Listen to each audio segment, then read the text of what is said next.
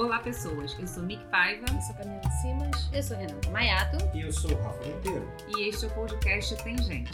Somos do blog literário Tem Gente Escrevendo e estamos nos aventurando nesta nova plataforma. Porque a gente já leu, já escreveu e agora a gente quer falar. É, hoje o nosso tema é dinheiro. Aê! E é um tema que nos trouxe a felicidade de ter o nosso primeiro convidado do blog, Alan Soares, Instagram, arroba dinheirudo, o dono dos nossos investimentos. Se apresenta aí, garoto. Bom, primeiro eu queria só te corrigir que meu sobrenome não é Soares, meu sobrenome é Kardashian, é sabido, tá? Mas sim, meu nome é Alan, sou advogado, sou especialista em responsabilidade social e comando hoje o Instagram Dinheirudo com dicas de educação financeira para LGBTs. Ou seja, tem muita pinta, muito paetê. Confere lá que é babado. babado. Além disso, eu presto, presto consultoria de finanças pessoais e ajudo as pessoas, né, Miki? A deixar de fazer burrada Sim. com suas contas bancárias. é, você, além disso, tem algum projeto assim de um canal de YouTube? Sem pressões, sem pressão. Sem pressão, sem pressão gente, brincando. Voltando ao podcast. é, a gente queria primeiro saber. De tá na você, fila. de você e, e no, do nosso grupo, saber como é a relação entre você e o dinheiro, sem falar de ganho, assim, só o dinheiro mesmo e você. O que que você como você lida com isso? Respeito. Dinheiro tem que ser respeitado, senão o dinheiro não vai respeitar você. E não é uma questão de dinheiro, uma entidade, algo. Não, é questão de você tem 4 mil por mês, você não pode gastar mais de 4 mil. Uhum. É... Uma coisa que eu vejo muito, assim, que vem muito até mim nas consultorias, são pessoas que fazem dívida e fazem dívida e perdem noção do tamanho da dívida. Por quê? A gente não aprende matemática financeira no colégio, a gente tem uma péssima educação financeira de uma maneira também geral. Não é aplicável, né? Aprende matemática financeira de uma forma. É, por exemplo, eu fui estudar índice de economia, por exemplo, na faculdade de direito, numa disciplina eletiva. Para que que eu aprendi aquilo em 2001? Sinceramente, ó, eu não sei, uhum. porque eu só fui revisitar isso agora dois anos atrás. Uhum. Eu só fui estudar percentual quando eu era molequinho lá na terceira série, mas por que, que eu ia querer saber percentual com, sei lá, é, não, não explicam a aplicabilidade de nada, né? E a gente perde muito tempo no colégio estudando logaritmo. Não tô falando que é ruim isso. Ai, é ruim, sim, é, gente. É, é horrível. Ai, gente, nem lembro. a gente perde muito tempo em, em, áreas da matemática que não são tão aplicáveis no nosso dia a dia. A, a, a não ser que você seja um matemático. Mas eu acho que isso poderia ter também, além do, de toda a matemática clássica que é dada, é, ter também noções de, de economia, de finanças claro. dentro do, do ginásio, dentro da. Naquele, naquele momento você começa a gastar a sua mesada, sabe? Camila, ginásio é muito. É Ai, muito gente, é. Camila entregar a idade. É. Bom, eu, como tenho 15 anos, há pouco tempo atrás, quando eu estudei no colégio, eu lembro que, assim, primeira e segunda série eram umas é, é, continhas, assim, muito elementares, né? Ah, o fulano tem a 10 reais é e aí tem 8 reais. Sim, sim, mas a questão é a seguinte, eles não continuam esse tema no colégio, ah, entendeu? Eles não chegam no, no ensino médio, por exemplo, e falam, ah, agora vamos conversar como funciona o financiamento ali fora, porque eu saí da eu saí do colégio entrando na faculdade com cartão de crédito. Você diz eu assim, tive acesso a um cartão de crédito. De, em vez de fazer anunciado, fulano tem 10 laranjas e ele ganhou 5 maçãs, do fulano ganha X de salário é. e ele paga não sei quanto de conta, Sim. quanto que sobra no final do mês. Não, e eventualmente investir. até trabalhar a questão prática de finanças uhum. no ensino médio. Tudo bem, a gente tem que estudar esse monte de coisa chata que a gente não okay. vê aplicabilidade prática nenhuma, tudo bem, mas pega uma parte do claro. tempo da matemática e vamos estudar juro composto, por exemplo que a pessoa vai sair da faculdade, da, do colégio, vai entrar no banco e vai saber o que é um juro composto, o que é aquela maldição que destrói a vida do brasileiro. Eu, exemplo, Menos a minha, é porque composto. eu invisto e juro composto é bom para mim. o Einstein dizia: as duas maiores forças do universo são o poder do átomo e os juros compostos. e você, Renata? Ah, eu gostei da palavra do, do Alan, respeito, porque eu fui, fui criada numa, numa família que teve muitos problemas com, com grana, exatamente pelo fato das pessoas não respeitarem. Né? Eu tenho, tenho dentro da minha família, assim, muito próximo, um tio meu que, enfim, ele se envolveu com dívidas estratosféricas e isso causou uma disfunção, assim, imensa na família.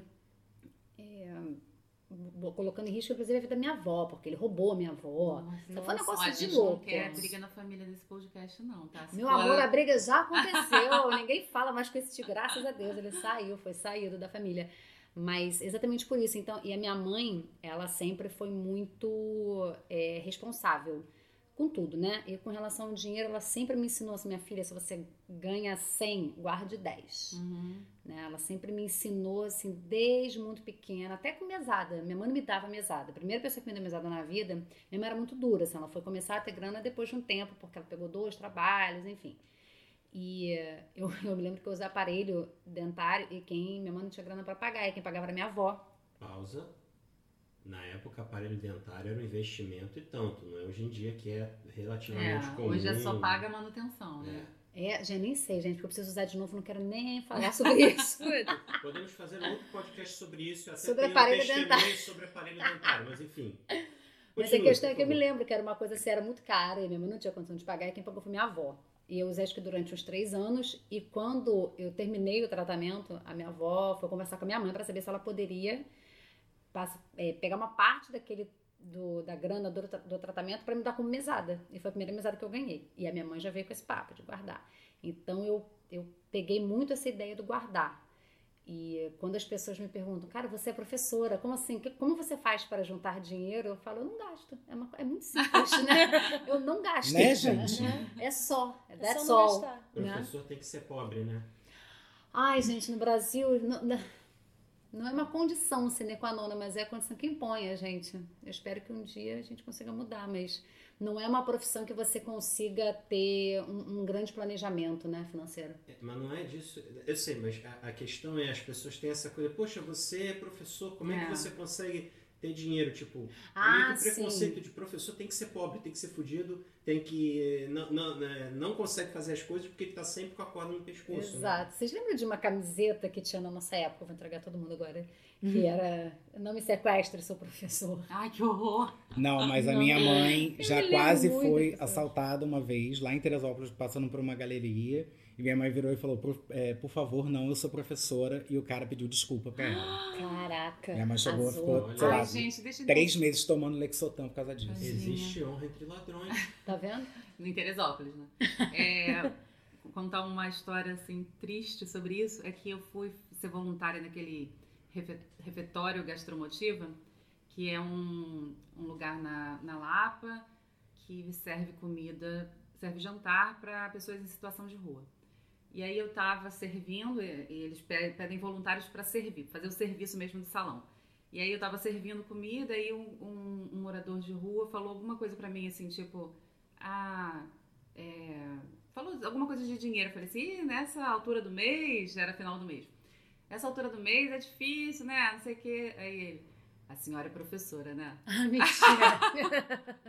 Aí eu só ri e fiquei contando isso pra todas as minhas amigas professoras, porque eu fiquei, caraca, até o cara que nem, tipo, se interessaria por isso, né? Sabe que o professor é fudido, né? Porra. Uhum. Camila, conta agora você.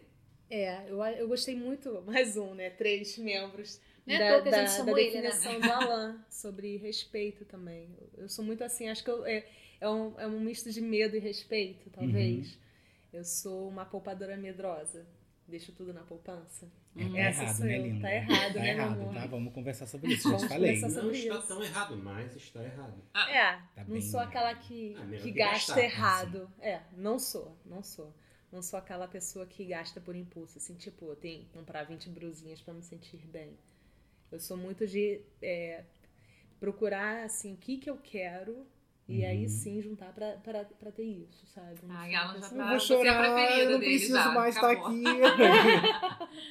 é sério, assim, acho que eu sou muito de. Não sou muito de ir na onda dos outros, do tipo, ah, você precisa disso pra ser feliz. Você Esse outfit disso. tem quantos doll? tem poucos doll, viu? Mas é, eu acho que é importante essa coisa do respeito, sabe? Acho que eu, eu, gostaria de ter menos medo do dinheiro uhum. e mais respeito. Hoje eu tenho medo e respeito em igual medida. É, Rafael. Rafa. Antes é, de eu responder, eu queria perguntar: o que, que é dinheiro? O que, que é dinheiro para mim? É, o que, que é dinheiro? Dinheiro é só uma coisa que me permite comprar coisas. É um meio? Um meio. Não é um fim. Não é um fim em si. Tá. Sim, Pra você também? concordo. Concordo bastante. Até porque é isso, né? Quando você vê esses casos graves acontecendo, como aconteceram na minha família, você olha, tipo, essa situação do meu tio, ele conseguiu acumular muito e conseguiu perder tudo. E ele hoje perdeu, assim, perdeu saúde, perdeu a grande parte da família dele. Então, assim, o dinheiro que seria o meio para levá-lo a algum lugar, ele não soube aproveitar isso, então não, não diz muita coisa, sabe?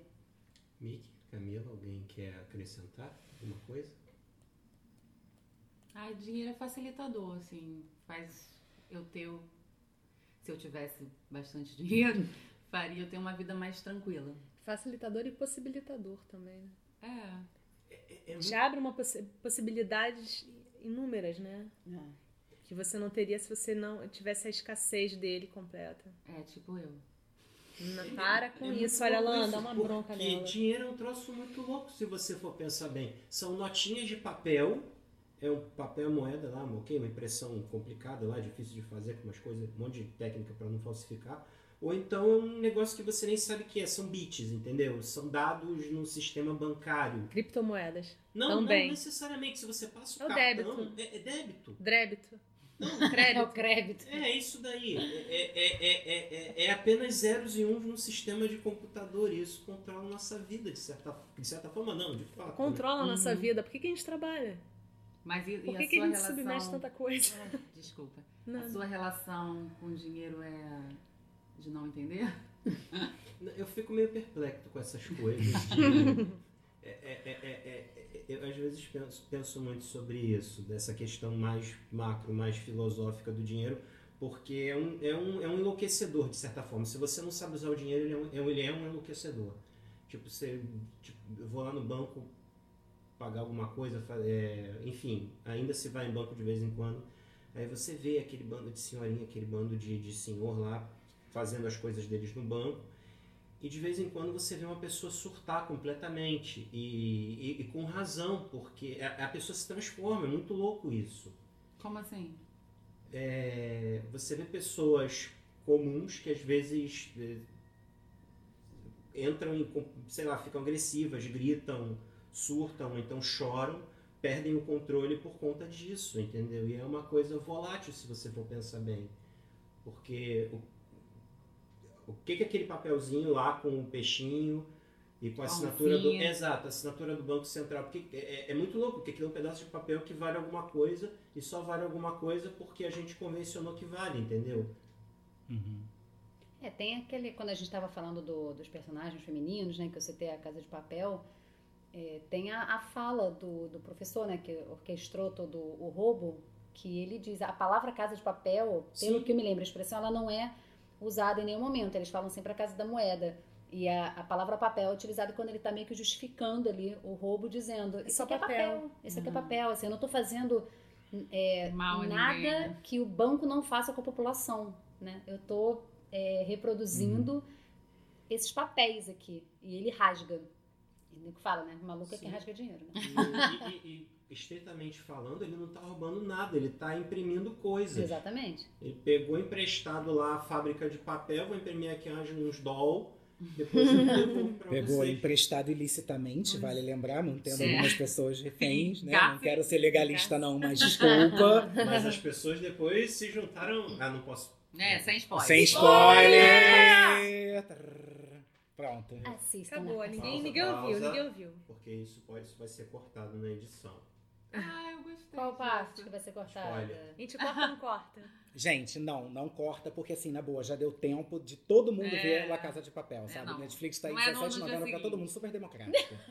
Eu, hein? Inclusive, Eu não que isso deu, gravado. é, dá uma atençãozinha. 7,90, Vai, Alan, maravilhoso. Diga, diga o que você quer dizer. Eu, eu entendo o que você quer dizer, mas eu não acho que seja o dinheiro que cause esse nível de loucura nas pessoas. Eu acho que é a falta de dinheiro. E a falta de dinheiro não é é, essa reação não é algo interno das pessoas, é algo que vem de fora. Tá. Por exemplo, eu tenho uma avó que é viva ainda, enfim, é mãe do meu pai. Ela, pra, ela virou pra mim uma vez e perguntou assim: Alan, o que, que você quer ser quando crescer? Eu falei: rico. Sei lá, porque tinha alguém rico na novela e, e riqueza pra mim na época era eu comprar arroz de saquinho no mercado, sabe? Tipo, eu via a Lucinha Lins comprando arroz de saquinho e achava que ser rico era isso, porque ela era uma atriz da Globo. E eu virei pra ela e falei: Eu quero ser rico. Minha avó virou pra mim e falou assim: Alan, você não precisa ser rico. Eu vivo com um salário mínimo e vivo muito bem. E vive muito bem mesmo. Ela tem a casa dela, ela subloca três quartinhos lá por uma miséria lá, 200 reais cada um. Ela é aposentada da prefeitura de Teresópolis, deve tirar uns mil reais, mil e pouquinho. Vive com um pouco mais de um salário mínimo e tal, mas é ela sozinha. Ela tem uma TV de tubo e ela não tem nenhum grande lazer, exceto ir pro forró do lado da casa dela. Arrasou. É pro padrão de vida que ela tem. ela não vai cair em nenhuma loucura de consumo. Uhum. Ela não vai cair. Quando ela precisou comprar uma televisão nova, foi assim, um mês discutindo se ela realmente precisava de uma televisão, para ela concluir que sim, ela era uma senhorinha sozinha que precisava falar com alguém, Pelo- nem que seja televisão. Nem que seja com o Bonner, Deixa, né? Da deixa eu Bonner. adivinhar a Bonner. discussão. Era a família inteira falando, pelo amor de Deus, essa TV aqui não, não, dá. E ela, não, essa TV tá boa. Não vó não deixa aí." pega a. Netflix aqui. E pra você ter ideia, minha avó de uma época que, assim, minha avó até hoje ela tem, ela não tem dinheiro em banco. Ela saca o, a, a aposentadoria dela todo mês e guarda o dinheiro em casa, em caixa de sapato. A gente, mas isso é maravilhoso, né? Porque quando a, a avó do meu ex-padrasto, minha família é complicada, gente. Meu, meu segundo marido de minha mãe, ele é, vem de família judia. E quando a avó dele morreu, é um clássico, né? Cheio de dinheiro no colchão. Colchão. Dinheiro Que não valia mais. Que não valiam mais. Incrível, né? Muito vó. Rafa, você tinha outra pergunta sobre é, as pessoas mudarem quando o assunto é dinheiro?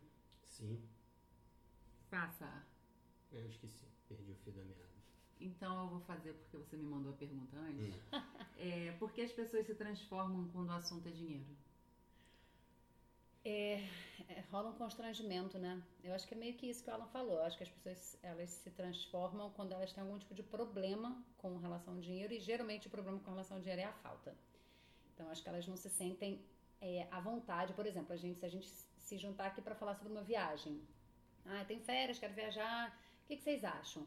Se eu tenho um budget curto e você chega para mim falando, ah, eu fui para Austrália nas minhas férias, foi maravilhoso, aquilo vai causar um constrangimento, porque assim, a sua, o seu patamar de, de sonhar com uma viagem está muito acima do meu. Eu tava assim, né, esperando, não sei, gente, BH, assim. BH, vamos para Cabo Cabo Frio. Cabo Frio, Araruama. Então acho que causa esse tipo de constrangimento, né? Eu penso muito que a gente vive cada vez mais, e isso é totalmente lamentável, numa sociedade em que o ter é muito mais importante que o ser. Vide o tal do vídeo do, do, do Do outfit. outfit. Que a galera fica falando não sei quantos mil doll, não sei quantos mil reais um que não sei o quê, papapá. Eu penso o seguinte, eu acho que tem que existir um equilíbrio. Eu acho que você também não precisa usar roupa da Citcall, entendeu? Full time. Meia culpa. Entendeu? Se gente. você quer entrar numa loja direitinho e comprar, é só você se programar pra isso e tudo mais. E se você puder também, sabe? Se você não puder, fica difícil. Mas as pessoas, elas entram numa loja cara, compram sem poder, se endividam, compram uma... Eu vivi isso em Teresópolis. Meus amigos gays da época, tipo, eu comprando roupa na Citcall ou na Líder, que era o meu primeiro, foi o meu primeiro cartão de crédito, que eu fiquei devendo, inclusive. Passou por aqui. Você quer fazer o cartão da loja, senhor? É, pois é. Fez, fez. E a galera entrando em lojas, tipo, essas multimarcas que vendem cavaleira, não sei o que, papapá, e comprando camisas de, na época, 120 reais e dividido em 10 vezes no cartão pra é- ir um dia na boate, 2008, 2009. Não podia repetir. Não, não podia. E aí a pessoa tava lá pagando o negócio em 10 vezes, Dez e meses indo, para uma noite. sei lá, 40 vezes na boate. Como que faz? Como Essa faz? conta não fecha. Enquanto aquela Kate Middleton é, repete até vestido de casamento, né? Sim. E veste H&M. Mas tem, a gente tem muito essa, essa cultura do, do brasileiro, né? A gente tem muito a cultura do. Não repetir roupa. É, não, do. Tipo, uma certa arrogância, assim, né? É, mas aí ele gera Eu não isso. me Não permito, repito roupa. é. Eu não posso, sei lá, Por que, que comprar foi aqui notícia... porque fulano comprou lá, é, sabe? Por que, que foi notícia que a princesa repete roupa, gente? Desde É quando isso é notícia, sabe? Eu lembro de uma notícia que era a Xuxa não repetia as roupas da, do, do show da Xuxa, né? Era sempre uma roupa É. diferente. Então, isso no nosso imaginário é uma coisa ligada à riqueza também. Tipo, olha lá, ela não repete a Aí, roupa. novela, gente, Mas nenhum faz todo personagem sentido, repete. entendeu? Ela tá lá fazendo o trabalho dela, tem a figurinista, tem toda a estrutura da É Globo. um show. É um show, entendeu? Ela não tem que se preocupar com o figurino que ela vai usar no, no- no episódio que ela vai gravar. Exatamente. Mas olha só, gente, a gente vive num país que novela era mais importante que, sei lá, ir à missa aos domingos. E vocês já viram alguém, alguém, alguma personagem de novela repetir roupa? Ninguém repete roupa em novela. Não, eles inclusive acordam lindos, né? Acordam lindos, Maquiados. maquiados, e com, uma- com roupa, gente. Quem é que anda trabalha. em casa com roupa? As roupa pessoas- que eu digo, né? É. Em casa com trapo. Eu também, eu sou uma mendiga, As então. pessoas não terminam de tomar o suco de laranja do café. Tomam um gole do drink e vão embora. É um desperdício. Gente, eu tomei um chá agora que eu bebi até o gelo, assim. Botei gelo na Sou boca. eu, eu mastigo até o limão. Pelo amor de Deus, gente. Tinha uma laranjinha delícia, toda Hum, assim. delícia. É, você falou aí dessa questão né, de, de- do gasto e tudo mais. Dependendo do que você faz na vida, você é até obrigado a gastar. Vamos supor que, sei lá, você seja executivo de uma grande empresa. Tipo, acabou, você não vai ter opção de ir numa loja barata, você vai ter que ir numa loja cara, Uhum. porque você vai estar naquele mundo, vai estar lidando com pessoas daquele nível socioeconômico. Você vai ter que ir no happy hour, onde o drink é sei lá quantos mil doll. E é isso. O dinheiro que você vai ganhar não é bem seu. Você vai ter que gastar no, no trabalho que você faz, entendeu? É aquele lance de que quanto mais você ganha, mais você gasta, né? Porque aí seu É. patamar vai subindo e, e seus gastos vão mudando também, né? É, mas eu fico pensando, será que não tem uma forma inteligente de fazer isso? Porque, tudo bem, o cara é um mega executivo, então o cara tem um mega salário também.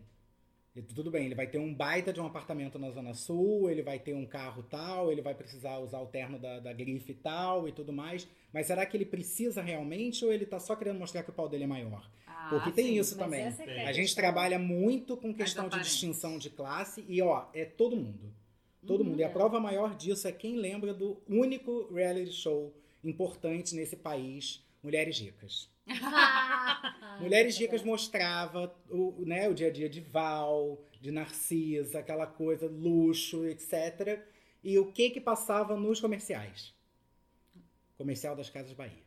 Por quê? Ah, porque Você desperta no, né? no, no, no, no- no filho da puta que tá assistindo Band, Aham. tá? Band, aí você já tem um recorte de classe e você vira e coloca o, o comercial das Casas Bahia, que é onde o público da Band pode ir lá comprar. Uhum. E quem ganha com isso? As Casas Bahia. Uhum. E o, por que, que a pessoa faz isso? Ela faz isso porque ela vai chegar e falar: olha só a minha coisinha nova, olha minha televisão de 135 polegadas. E a culpa dela não é uma pessoa essencialmente ruim. É porque o mundo diz pra ela que se ela tiver uma televisão de 135 polegadas, ela é melhor do que o vizinho que não tem. Uhum. E ó, vou te falar, não precisa ter esse recorte de classe que você falou, não. Tá? Não, tem um não, amigo isso- é meu que comentou. Olha, eu, eu fiquei chocada. Ele falou que um dia tava ouvindo o pai dele brigando no telefone com um saco de uma dessas lojas. E porque eu não sei que a televisão tinha chegado com algum problema. E ele falou assim: ah, porque só ele teve um desconto de 10 mil reais na televisão. Um desconto. Quanto era essa Eu não faço ideia. Peraí. Eu não faço ideia. Eu Volta. fiquei chocada. 10 mil reais de, De desconto. desconto. Não é a televisão que custa Não, 10. eu não faço nem ideia de quanto TV é. pra gravar pra ele. Mas é porque, gente, eu, eu nem consigo assistir aquelas televisões enormes que são do É. tamanho de uma parede, sabe? Eu não acho aquilo confortável, Também mas não. tenho, tem a, é, a questão do O luxo, status, né? Você né? tem um status. Se o desconto é de 10 mil, vamos supor que, sei lá, seja 10% de desconto. Eu quero uma televisão de cento e onze. Não, que eu não sou bom de conta, mas. 100 mil? É, isso! Pô, Rafael, eu fiz conta. Você eu não. Nossa senhora. de- eu sou muito burro. Eu, eu, eu, eu não sou de Isso é o quê? Foi a falta da matemática Pois é, aplicada na escola, Rafa. uma exatas, pessoa assim também. não- Então, aproveitando que a gente estava falando de gasto, de o que comprava e tal, quando vocês eram adolescentes, assim, é, já rolou de ganhar uma graninha de presente e se rolou quanto vocês, o que que vocês gast, com o que vocês gastaram? Eu, deixa eu começar. Claro. Manda ver. Não, é o que eu eu ganhei, eu sou muito nerd, eu admito. É, eu ganhei de 15 anos. Eu ganhei uma, uma grana pra ir, sei lá, comprar um vestido no shopping, que eu comprei na KK. Caramba! Era super marca. Entendedores entenderão. É, mas eu ganhei 150 reais e eu gastei tudo no sebo. E foi, gente, foi uma coisa tão maravilhosa. Eu lembro da minha sensação pegando uma, porra, 150 reais no sebo, na época, né? Vamos dizer quanto tempo atrás, não vamos dizer. É, era muito livro. E assim, Ai, livro de sebo é uma delícia, né? foi a melhor Adoro. compra da minha vida, eu acho. Não lembro de ter comprado nada que tenha me dado mais prazer, assim, porque eu sou pobre de querer quantidade, sabe, Alan? Qualidade ainda não é meu forte. Mas eu. Mas eram livros de qualidade, óbvio. Essa coisa de quantidade versus qualidade é meio overrated. Depois eu, queria conversar sobre isso. Ok. Mas então aproveita, você, você ganhou alguma grana de, de eh, presente na adolescência? Eu tinha mixed feelings com isso, por alguns motivos. Ah, só um, um parênteses. Eu nunca ganhei mesada. Mas com 14 anos eu ganhei um cartão de crédito. Olha, Mas eu, eu tinha medo de gastar. Eu liga, assim, eu ia pro Rio Sul e, sei lá, queria comprar uma camiseta na Ering de 16 reais, eu ligava pro meu pai pra pedir, sabe? Morria de medo. é, assim, eu ganhava mesada, mas não era muito. Então, as coisas que eu queria comprar, tipo, era basicamente jogo de videogame, jogo de computador, eu tinha que economizar durante bastante tempo para conseguir ter o dinheiro todo para comprar, porque era caro. Hoje, hoje em dia também é caro, mas eu lembro na época, sei lá, quando saiu o N64, Nintendo 64, os jogos de Nintendo 64 eles eram substancialmente mais caros que o de Super Nintendo, que eles já não eram mais fabricados no Brasil. E eu não tinha PlayStation, e PlayStation tinha aquela coisa na época de você poder comprar disco pirata, que era, um- era bem mais barato e tudo mais. Então, ah, Rafa, desculpa, perdão minha ignorância. A gente tá falando de quanto? Você falou que era muito cara, porque eu não. É, a gente. Ah, por exemplo, imagina que na época, se eu ganhasse 50 reais, um jogo custava 250 até 300 reais. E hoje em dia? Hoje em dia eu não sei, porque eu não, não- eu não tenho mais. tô- eu, não- eu não, não faço ideia. Eu não faço ideia de Alan quanto- sabe. Jogo de PlayStation, ele é lançado, lançado, se não for nenhum jogo, tipo, fenomenal, tipo, sei lá, Senhor dos Anéis saiu um jogo novo. Costuma ser lançado a 199 reais. Mas, por exemplo, Vai o, abaixando. o Justice, Injustice, ele, ele saiu a 279 com uma camisa. Que eu talvez Com a brusinha, tenha. Camila. Nunca vou confirmar. Vamos supor que você tem. Por exemplo, sei lá, a última expansão do World of Warcraft que saiu agora, que é o Battle for Azeroth. Sei lá, acho que tá custando cento e... 179 reais ou 189, algo assim. Mas existem jogos mais baratos. Tem jogos no Steam que você compra o Humble Bundle por 20 pila, vem 30 jogos. Meu Aí irmão, eu se- esse. meu irmão semana passada comprou um que, sei lá, ele pagou 7 reais na promoção, porque o mercado ficou maior e ficou mais diverso. Mas então, a minha pergunta é. Não é a mesada que já era esperável, Hum. sabe? É um, um dinheiro de presente, uma grana extra que desse pra você comprar uma coisa diferente. É, basicamente significava que eu ia comprar jogo um pouco mais rápido, mas era basicamente isso. É, Mas eu tinha sou nerd, né? Desculpa, errei, gente. É, é. É. Mas tinha uma coisa que acontecia que, por exemplo, a minha avó. Minha avó era quem tinha mais dinheiro na família e ela às vezes dava dinheiro de aniversário e tudo mais. E eu tinha assim um- um- uma relação meio complicada porque ela dava o dinheiro, ó, tá aqui o dinheiro de presente, feliz aniversário e tal coisa. Mas ó, não pode gastar. Ah. É pra poupar, tem que botar na poupança. Aí eu ficava olhando aquela- o dinheiro, olhava pra ela, aquela situação e me dava uma, uma coisa tipo, mas se eu não posso. Era melhor ela fazer o depósito, né? Direto. Isso, abre a caderneta de poupança. Se se a ideia era essa, abre a caderneta de poupança, põe o dinheiro, ok, tá certo. Caderneta de poupança não é um bom investimento, isso fique claro. Mas na cabeça dela era. Na verdade, na época. Na época era. Na época era porque você não tinha acesso a outros investimentos. É. Olha só. Na época era um, era um bom investimento, até porque você não tinha essa profusão de investimentos que você tem hoje, que você entra no, no aplicativo no celular. Eu, gente, eu investi no Tesouro Direto dentro do BRT, vindo pra cá, sabe? Tipo, é muito mais fácil. E os rendimentos eram maiores. Pois é, na minha época é, de, de, de criança, isso foi o que eu vi na minha família. Você aplicar dinheiro era basicamente botar na poupança. Você não fa... Ou você gastava o dinheiro com o que precisava. E eu lembro na época, na década de 80, por conta tinha aquelas coisas de inflação, gatilho Ah, salarial. nossa. Então era assim. Overnight. Re- Exato, recebeu o dinheiro do salário, corre pro mercado É, que É. tá Horas do lotado e, e compra tudo que dá, É. porque o dinheiro não vai, não vai valer. É- é- Era muito louco. Oi, diga. Eu tenho uma lembrança, você falou de corre pro mercado, a gente falando em dinheiro, tem uma lembrança de eu, eu e minha mãe, a gente no Carrefour do Norte Shopping, e eu correndo com ela na- nas gôndolas pra pegar o, o produto antes dele ser remarcado. Nossa. Eu entreguei minha idade agora. A gente, anda, tipo, pega, pega, pega, e o com a rapazinho, maquininha, Com a né? maquininha. o rapazinho Sim. com a maquininha, e a gente pegando as coisas na prateleira antes que ele remarca- remarcasse, isso eu lembro. Gente, tinha um. É, no Brasil a gente pegou isso na nossa infância, mas eu li, o- acho que foi na Alemanha, na época de pós-guerra, não sei, se eles estavam muito fodidos, que tinha uma piada que falava que você, assim que entrasse no ônibus, pagasse rápido a passagem, porque quando você fosse saltar já podia ser um preço diferente, sabe?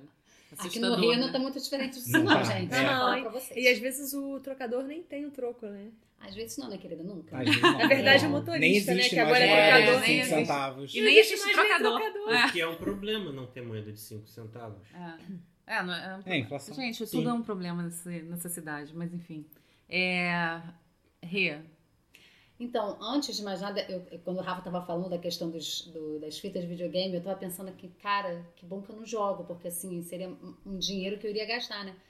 A pão dura falando. Não, eu sou muito pão dura, muito. Todos os meus amigos sabem muito disso. Mas é porque esses dias, quem foi que falou? Uma- amiga minha falou assim, é, porque essa pessoa não bebe, e falou assim, nossa, vocês gastam muito dinheiro sem beber, é, bebendo, né? Porque assim, eu, eu sinto que eu economizo muito não bebendo. E eu pensei assim, cara, eu nunca pensei em bebida como um gasto. tipo assim, Então. É um investimento na felicidade. investimento da felicidade. Então, entra no meu Instagram, baixa a planilhinha que eu Hum. mandei ontem, pessoal.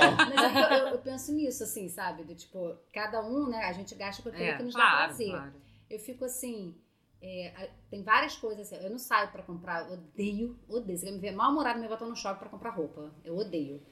É, mas eu enlouqueço onde? Eu enlouqueço numa feirinha. Eu enlouqueço na Uruguaiana. Eu enlouqueço numa loja de 1,99. Eu acho adoro que, comércio popular também. Né?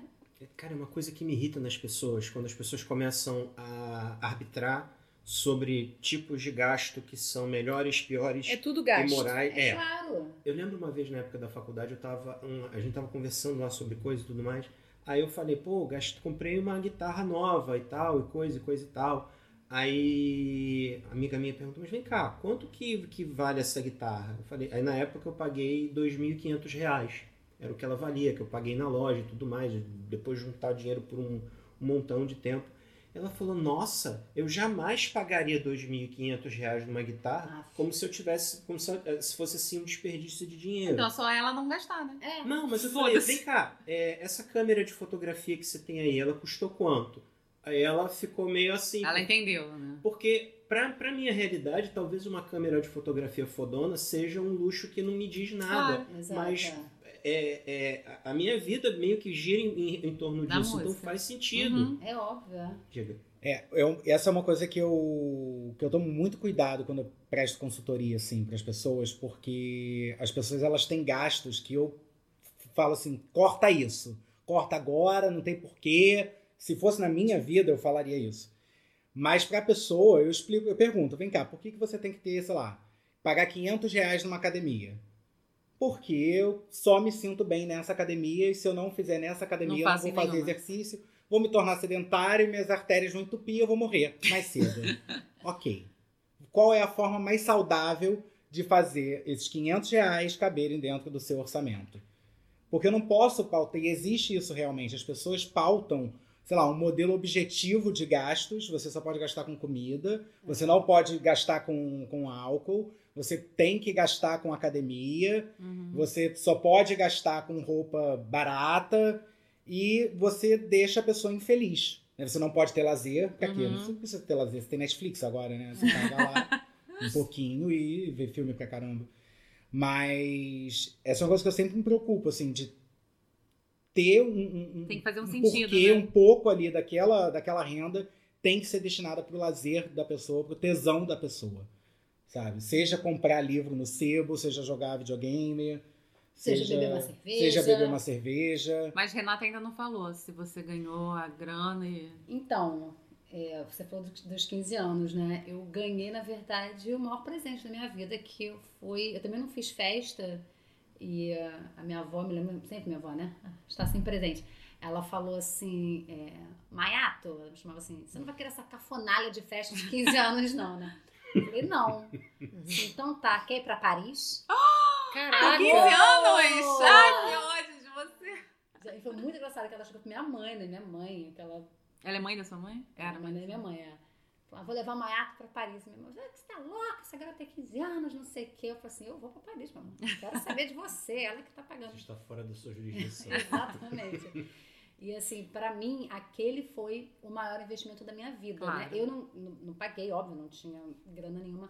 Mas eu me lembro que eu saí da. Nossa, eu fiquei arrepiada. É, Porra, 15 não, anos. gente, assim, a gente chegando, é, chegando assim do- de avião, descendo no aeroporto, a minha avó começou a chorar da janela. Mas era a primeira vez dela lá também? Não, minha avó, ela, já, ela tem uma relação ali, ela morou uma época e tal, ela sempre foi apaixonada, muito da minha paixão por Paris, Uhum, nem dela. Agora eu entendi. E assim, e eu me lembro quando ela me levou pra ver a torre pela primeira vez, nossa, a gente de mãozinhas dadas, assim, as duas chorando.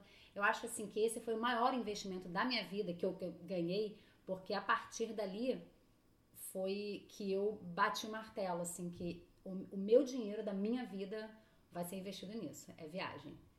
Sabe? Uhum. Não tenho. Com viagem, eu não me importo. Eu já passei assim alguns perrengues que aí você vê que é, é- aquela máxima, né?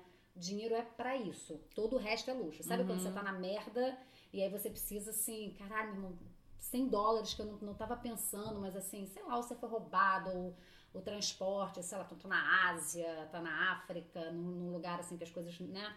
esse- esses perrengues acontecem mais.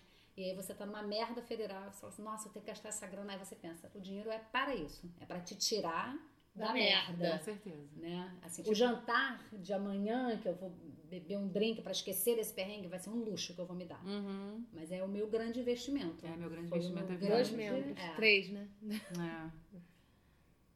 E Eu Alan? esqueci o que que ia falar. Segue, segue o barco. Eu não lembro de ganhar dinheiro alto, assim, tipo 150 reais naquela época, era um dinheiro alto. Mas eu lembro que eu sempre, minha mãe sempre me dava dinheiro pra comprar coisinhas na escola, assim, tipo lanche e tudo mais, mas não era uma mesada, era, não era, era um dinheiro incerto. Uhum. E eu sempre juntava pra poder comprar cartinha de Magic the Gathering. Porque Ai, eu gente, eu sou perdi o hoje em título de dia nerd, é acabou. um mercado à parte. É. Você tem cartas de Magic sendo negociadas a alguns milhares de dólares. Eu não estou sendo. Eu estou sendo literal. Você ainda tem essas Milhares cartinhas? de dólares. Não, porque ficou no passado e aí depois de um tempo eu resolvi começar a curar os meus recalques de pobre. Porque eu tenho. E o recalque de pobre é o seguinte: é tudo que eu queria ter tido na infância que eu não pude ter Super e agora eu entendo. resolvi ter. Aham. Né? Porque eu, só, eu sinto que eu só vou pro- progredir nos investimentos se eu me livrar de todos. Uhum. Um né? deles livrar era o saquinho de arroz da, da. Primeira coisa que eu fiz no- quando cheguei no Rio foi começar a comprar arroz assim. Menor necessidade. Menor necessidade. É o dobro do preço, menor necessidade. Outra foi boneco de Cavaleiro do Zodíaco. Ai, tu adora isso até Todo hoje, né? mundo Nossa. na rua tinha e eu não podia ter. Ano passado viajei, vi, gostei do preço, pedi pro Guilherme comprar pra mim. É, Guilherme é meu marido, gente, só que vocês É. entendam. Quem bate martelo. DVD, eu comprei todos os DVDs de cantora pop do mundo que vocês imaginam. Gente que, olha, da Indonésia tenho. K-pop. Falando nisso, gente, vocês compram muita coisa inútil? Hum, às vezes. Às vezes eu quero me dar essas inutilidades. de- Esse, tipo, vou pro Saara e compro umas besteiras, sabe? E você, Camila, é, você tem alguma lembrança dessa, dessa grana extra que você tenha ganhado? É, assim, eu não tenho uma lembrança é, muito clara de grana, grana extra, assim. Eu ganhava mesada, es- não ganhava mesada, né? Eu ganhava um dinheiro esparso. Mas acho que uma grana que eu lembro que eu ganhei e que, assim, foi legal até pra minha autoestima, sabe? Falar, porra, eu consegui fazer isso. Foi numa época bem complicada que eu quase não me formei. Eu fiquei em Grauim na, na faculdade, no meu projeto da faculdade. E eu tinha bolsa e perdi a bolsa por conta disso. E eu consegui dois estágios na época. E eu estava trabalhando em dois estágios e um deles era só para pagar a, A minha matrícula. A minha matrícula não, essa, A sua essa matéria matéria. E aí eu consegui me formar. Então, Camila, você já queimou a pergunta que eu ia fazer em se- em seguida. É, é a que vida. era. Que É a era. vida. Não, calma, gata, calma. Ou Vai dar tudo de certo. frustração. Não, que era qual é a primeira. O, qual foi a primeira coisa que você. é, alguma coisa substancial que você pagou com o seu primeiro salário, É, entendeu? foi isso. Foi isso, o seu já respondeu. É, acho que possibilitou, assim. Eu falei, cara, é, uma possibilidade, sabe? Se eu não tivesse aquele estágio, eu fiz, eu, eu voltei para o meu estágio antigo, que era no, no IPEA, né? na- no órgão do governo, e eu consegui um estágio no home office com uma designer. Uma amiga minha estava se formando e eu não ia me formar. Ela falou: Olha, eu tô saindo de lá, ela precisa de, de alguém para ajudar, ela tinha que fechar uns projetos porque ela ia para Bahia com o marido, o marido tinha passado num concurso. Então ela ia ficar só mais tipo seis meses no Rio. Pô, foi certo, O sabe? tempo que você precisava. Era o que eu precisava. Aí eu conversei com ela, falei, olha, eu, eu tô em outro estágio, eu preciso desse outro estágio porque eu preciso do dinheiro. E aí eu combinei, eu ficava, e eu tinha que ter o, o tempo para fazer a minha matéria na faculdade também, que eram quatro horas, era uma vez por semana só, eram quatro horas, dois tempos seguidos. E eu combinei, eu fa- fazia com ela quatro dias, né? Fazia cinco horas nesses quatro dias, e o resto dos, do- das horas, que era aquele é, a gente né, ne- nessa época tinha né, estágio de quatro horas, eu não sei hoje ainda se existe, não Como sei se são só seis. tá fazendo, né? Como os millennials estão Então eu fazia nove horas na, de segunda a quinta e quatro horas na, na sexta, que era só naquele outro estágio, que era é, em empresa, né? E as outras quatro horas eu fazia, fazia faculdade. Que delícia, Camila. Foi bom, foi um período bom. Então, é porque nessa idade a gente tem gás pra fazer essas Não é questão de ter gás, não, cara. Era É, o que eu, uma eu queria, era a minha também. vida. Óbvio, óbvio. Não era questão de Não, ter mas eu acho escolha. Não, eu Não acho que é escolha. uma época que, que é pra fazer isso mesmo. Mas eu entendeu? acho que se eu precisasse hoje, eu teria esse gás, sabe? Assim. Eu acho que a diferença é que talvez Tinha uma nessa motivação. época a gente consegue fazer isso, sair do trabalho, Exatamente. tomar uma Beber. cerveja, encontrar o povo, dia seguinte a gente acorda linda. É, e é, vai, né? é. Eu acho que Hoje a idade faz pra isso fazer- tudo, a gente É. chega em casa cagada. dormir. Não, então, a minha pergunta Posso- agora era essa, porque é muito diferente o dinheiro que você. o gasto que você tem com o dinheiro que você ganha, uau, ganhei, não fiz esforço nenhum, e o dinheiro que você recebe pelo seu trabalho, né? Posso fazer um adendo? Claro. Também é diferente o dinheiro que você gasta com algum prazer, algum self-indulgement, Uhum. sei lá, uma viagem, uma birita que você goste, Uma um roupa chocolate. nova. Ele falou, Isso. Birito olhando pra mim, gente. Ou quando você. Não, eu, eu, outra situação é quando você tá com a corda no pescoço e você, caralho, eu consegui me livrar dessa dívida que tava comendo o meu salário, entendeu? Yeah. Ou, sei lá, não ia me deixar me formar, ou enfim, uma porra dessas. Que você não tem escolha, mas. É, é, é diferente, eu acho. Então, mas e aí quando você paga a dívida e aí você tem o primeiro salário pra você comprar uma coisa legal pra você, o que que você comprou? Puxa Uma guitarra. Não, na verdade eu, a, a guitarra eu, eu consigo. Não, foi um pouco antes. Eu não, não foi a guitarra. Puxa vida, agora eu não lembro. Eu não lembro. Você, assim, você no começo você perguntou dos hábitos das pessoas de, de- que aprenderam com a família e tudo mais. E na minha família, assim, é, rolava uma certa austeridade. Do tipo, era meio considerado feio você gastar dinheiro, entendeu? Uhum. Então, eu, eu só fui receber mesada muito mais tarde, tinha todo aquele controle de se, do que, que você estava gastando, então o dinheiro não era tão meu, porque eu não podia Você tomar minhas decisões, podia estar o tempo, tempo todo conta. prestar contas de um dinheiro que teoricamente era meu. E, e assim, isso vai está muito no sangue da minha família de que é feio você é, gastar dinheiro com luxos, com coisas, com viagens. Você tem que gastar com o necessário e segue o barco. E assim, é, por um lado, isso foi positivo para mim, porque eu meio que cresci sendo uma pessoa econômica. Então eu aprendi coisas do tipo, qualquer coisa que você vai comprar, é legal você pesquisar bastante antes, porque o tempo que você gasta pesquisando alguma coisa é um tempo que vai se reverter em economia.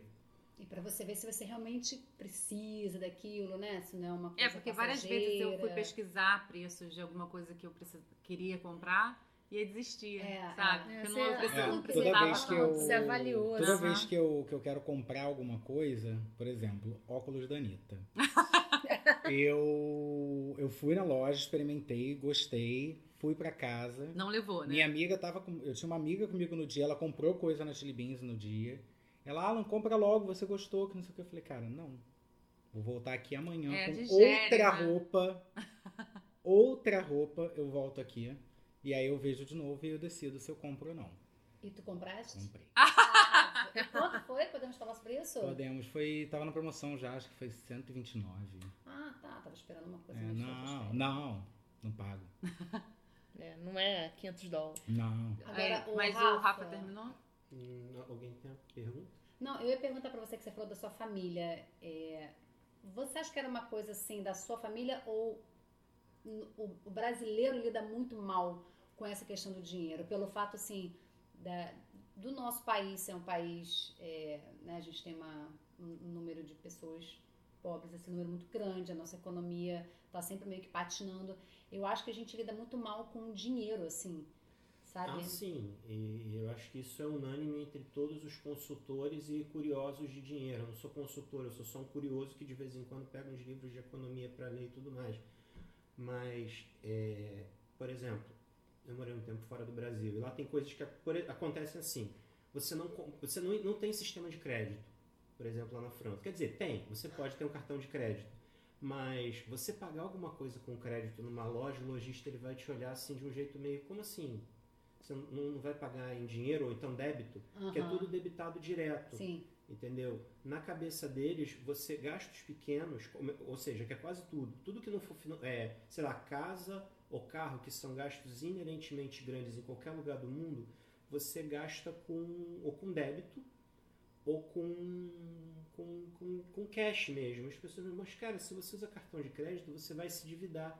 Você primeiro junta, você primeiro acumula, depois você pensa no que você vai fazer. você vai se ferrar pra comprar a brusinha.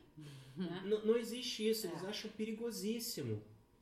É, agora que está chegando lá essas coisas de cartão de crédito, esses serviços que aqui a gente já tem há muito mais tempo, e, Mas e- que o, atrasados, sistema, o né? sistema bancário deles é muito arcaico, né? É, é. É muito arcaico, nossa. é, é mais antigo que o nosso, é, não tem todas as coisas que o nosso tem para evitar estelionato. Sim, é. Porque o nosso sistema bancário é possivelmente o melhor do mundo. Você consegue rastrear qualquer transação, entendeu? De qualquer coisa. Mas talvez seja porque é necessário, né, com o povo que a gente tem. Ah, É, não, também, não, não. também. Não, nessa Renato seara. Maiato. E- Isso, mas isso é um, isso é um, outro, isso é um outro problema, que, que pode ser um assunto para um outro podcast. Mas assim, é, como é que eu vou dizer? Lá fora é muito mais fácil você fazer grandes desvios de dinheiro. Aqui você consegue rastrear mais facilmente. Entendeu? Você tem, aqui a gente tem um sistema bancário que, para quem é corrupto, é pior. Deveria aspecto. ser, né? Mas é exatamente por O, isso, siste- não? é, Talvez. o sistema permite. Se isso chega a, a ser A público. a público, aí já é um outro problema. É Mas a gente verdade. tem um sistema bancário, um sistema bancário é, razoavelmente bom. Mas isso é um outro problema. O que a gente tem aqui é uma questão de cultura financeira e de como usar os nossos serviços. É, Você quer perguntar? Não, uma coisa que você falou lá fora, não- eles gastam, não gastam crédito. Eu viajei para fora e uma coisa que eu achei muito, é, não é engraçada a palavra, mas curiosa, é que em todo lugar que a gente ia comer, tomar café e tal, é, os garçons, eles, é, você paga eles, eles e eles dão troco. E eles vinham com umas carteiras enormes, cheias de troco, cheias de nota. Eu não vi as pessoas puxando o cartão para fazer é, pagamento, sabe? Era muito raro. Isso é Os coisa de momentos que eu vi o pessoal puxando o cartão para pagar. O, o, o pessoal, os moradores do lugar, é, eles pagam no dinheiro, sabe? Sim. Eu não sei como é que isso também impacta na nossa, no nosso lidar com dinheiro. Mas Aqui isso no- onde? Na Alemanha. Mas aí Alemanha, você vê, mas na então, Áustria. é, são lugares França que vocês todo. não. Aqui a gente, se andar com dinheiro e for roubado, a gente vai ficar sem dinheiro, saca? É. Lá não É. tem roubo na rua, assim, que nem aqui. Tem batedor de carteira, né? Ah, tem Tem batedor de carteira de bastante. turista, né? É. Porque turista fica Ah, mas deslumbrado. é batedor de carteira, cara. Mas lá você não precisa usar dinheiro de papel, você pode usar o seu cartão de débito, que teoricamente é a mesma coisa. Mas você vê a preocupação dos caras terem troco pra tudo. Aquela bolsa abria, assim, era uma carteira enorme com Sim. moedas e trocos e notas de tudo quanto é valor. E eu não, sério, eu não vi, eu só via turista pagar no cartão. Eu não vi local, gente da, da cidade pagando no, no, no cartão, pagava no dinheiro. Sim. Se Eu for pensei- turista brasileiro pagando no cartão, é burro, né?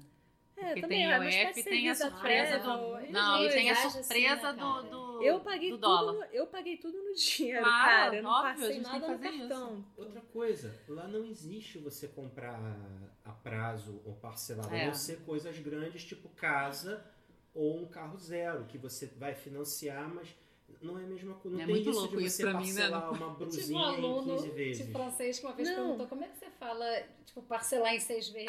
Gato, não sei.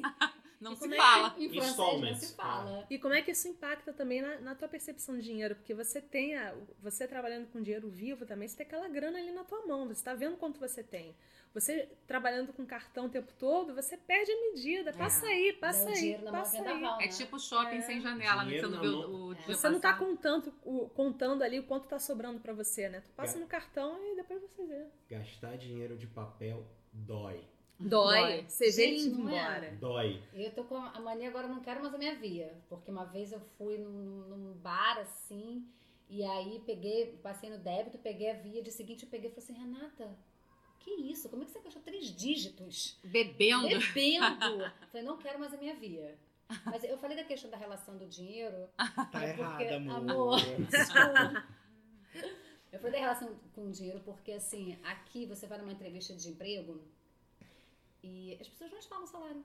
É. Elas não falam o salário. Elas, assim, as empresas colocam os, os Benefícios. benefícios, o que- os benefícios, o que elas esperam de você. Quando colocam. Quando colocam, e aí você vai lá, senta, conversa com a pessoa, né? Aí dá aquela assim, balança a mãozinha e você sai de lá assim, cara, eu não- ainda não faço ideia de quanto que eu Isso vou. é muito sem noção, É né? ridículo. Eu me lembro É que eu, era- eu trabalhava num curso e o dono do curso me chamou pra- pra conversar porque ele queria eh, me convidar pra ser coordenadora numa outra unidade.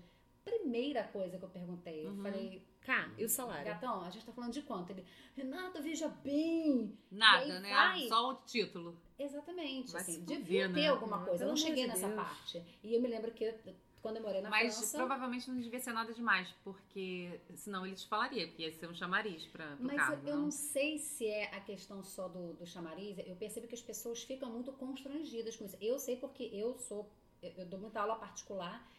E, E assim, a hora do pagamento é Cara, estranha. é um saco. Primeiro que você tá conversando com a sei lá, quando eu dou aula para criança, adolescente, tem que conversar com a mãe. Eu falo assim, ah, fulano aqui tá bem, a gente vai trabalhar mais isso, mais aquilo, nananã. Tá, e quanto que você cobra? O tom abaixa. Aí eu também abaixo, mas eu falo assim, então, tô cobrando. Quase como se eu estivesse pedindo desculpas.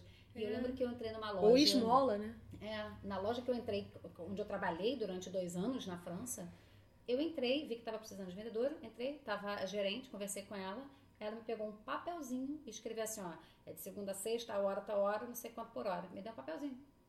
Tão simples. Você Uhum. sai de lá assim, sabendo o Se que você que vai querer ou não, né? É isso. E você pode pegar e ir pra outro lugar e saber o quanto é também. Você vai ter lá o. o- Vai escolher, né? vai Qual é a escolher. dificuldade, né? E tipo, a, a, a- pessoa lá, gerente e tudo mais, é, tipo, não é um dinheiro dela, é da empresa. Ela só tá Exatamente. fazendo o trabalho dela e vai ver alguém pra trabalhar junto com ela. Não tem nada de Mas tem essa cultura aqui, sabe, Rafa? Do tipo assim, por exemplo, essa loja que eu trabalhava, eu passei a trabalhar depois no escritório. O meu horário era até às 5. Uhum. E, ai, gente, faz tanto tempo.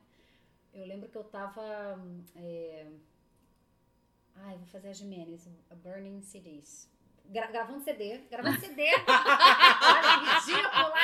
Ridícula, ridícula. Tava aqui, Não, ainda falou de uma época na França em inglês. em inglês, né? É, pois é. Mas eu fui contratada por essa loja. Porque você falava inglês, né? Porque francês não fala inglês. Enfim, Mas e eu lembro que tra- deu, travou. É, e quando fala é Travou melhor o não falar. computador. E eu tive que reiniciar a porra toda e perdi o CD, não sei o quê.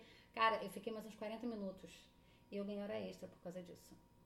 É. Cara, Aqui, se você sai na hora, você é mal visto. você é mal visto. Eu fico chocada com isso. Nossa, fulano bateu 5 da É porque a gente já imita- tá com a bolsa. A gente imita os Estados Unidos nessa parte. Que merda.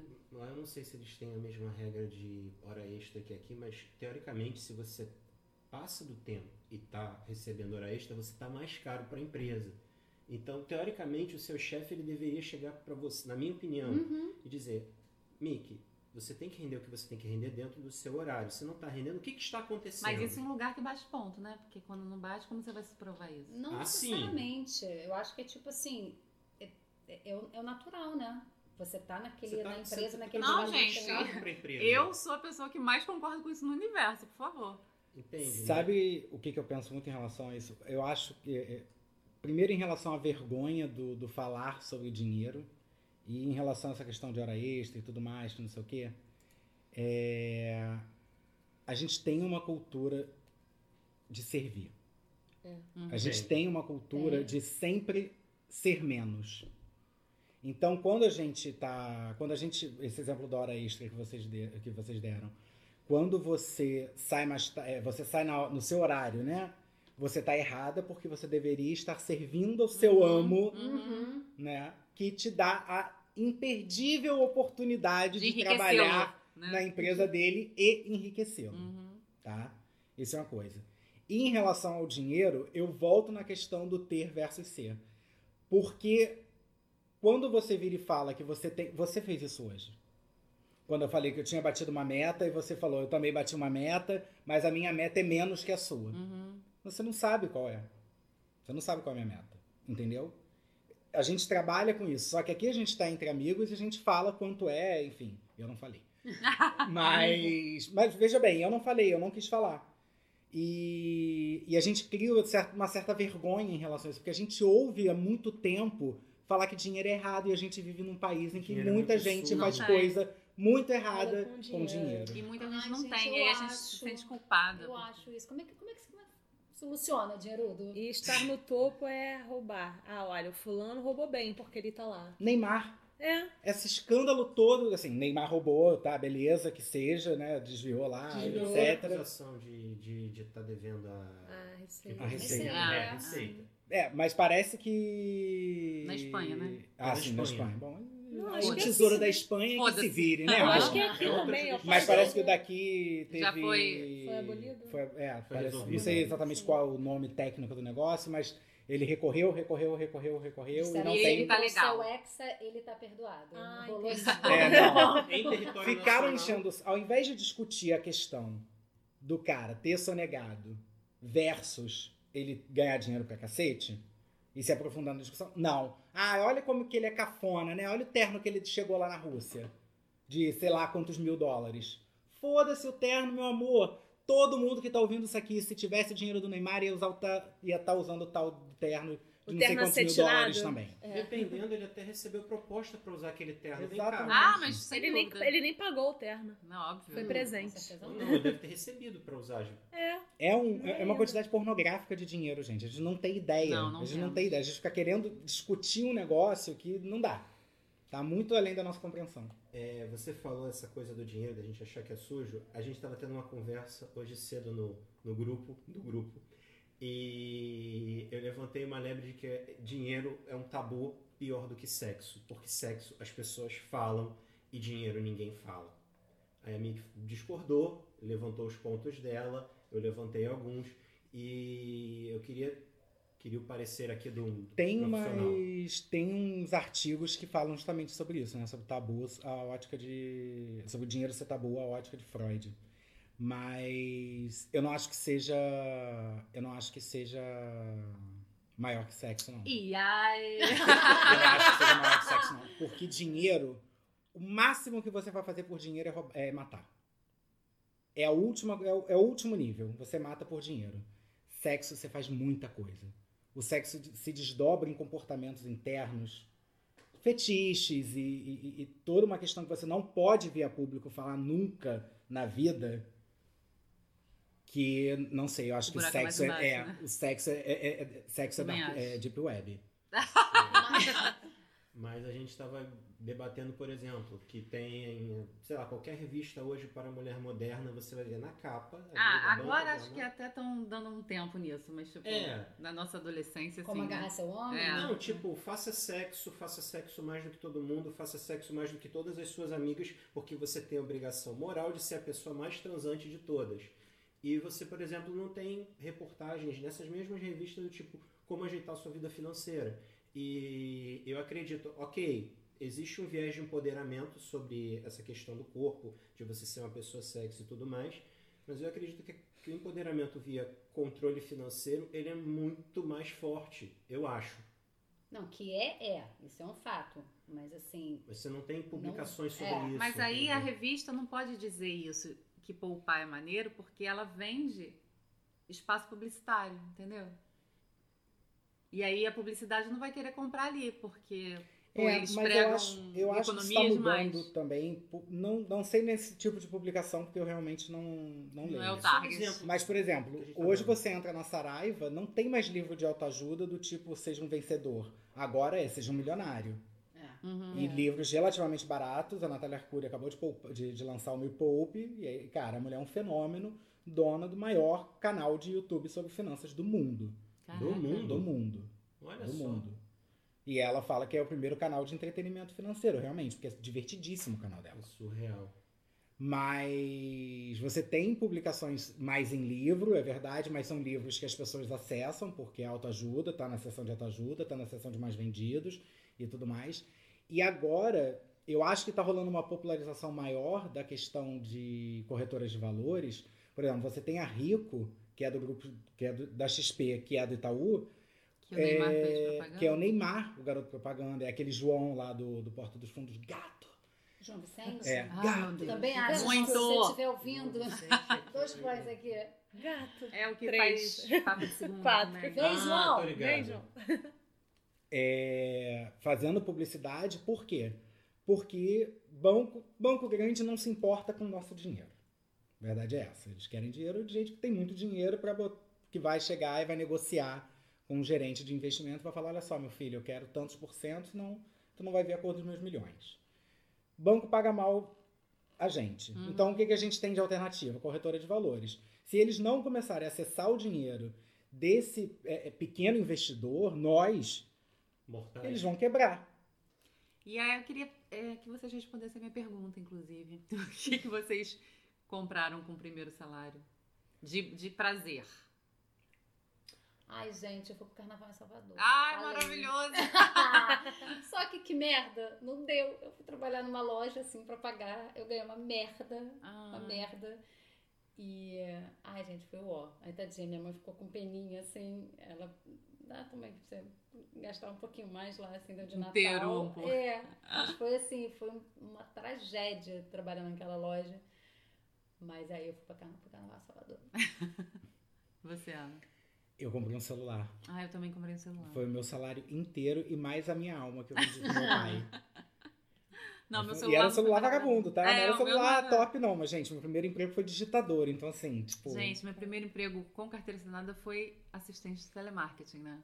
O único que eu conseguia sair a tempo de chegar na UERJ às 6 horas da tarde. Então eu ganhava muito mal, muito mal, assim, era horrível e podem tratar mal mesmo, todo assistente de telemarketing, porque é um saco, nem quem trabalha gosta. Nossa, imagina.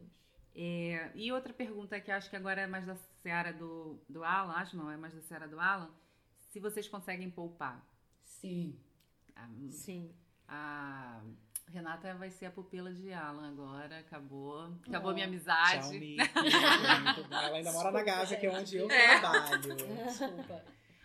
Eu poupo, poupo muito. Eu sou É. bem pão dura.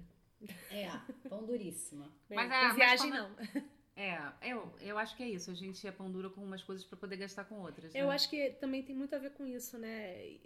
De novo, você tem, descobrir qual é a sua, né? O que, que você gosta de verdade. Não é uma coisa do é, é, de ficar na onda do, do tipo, eu tenho que trocar de celular a, a todo Uhum. ano porque todo mundo troca de celular todo ano. Não, sabe?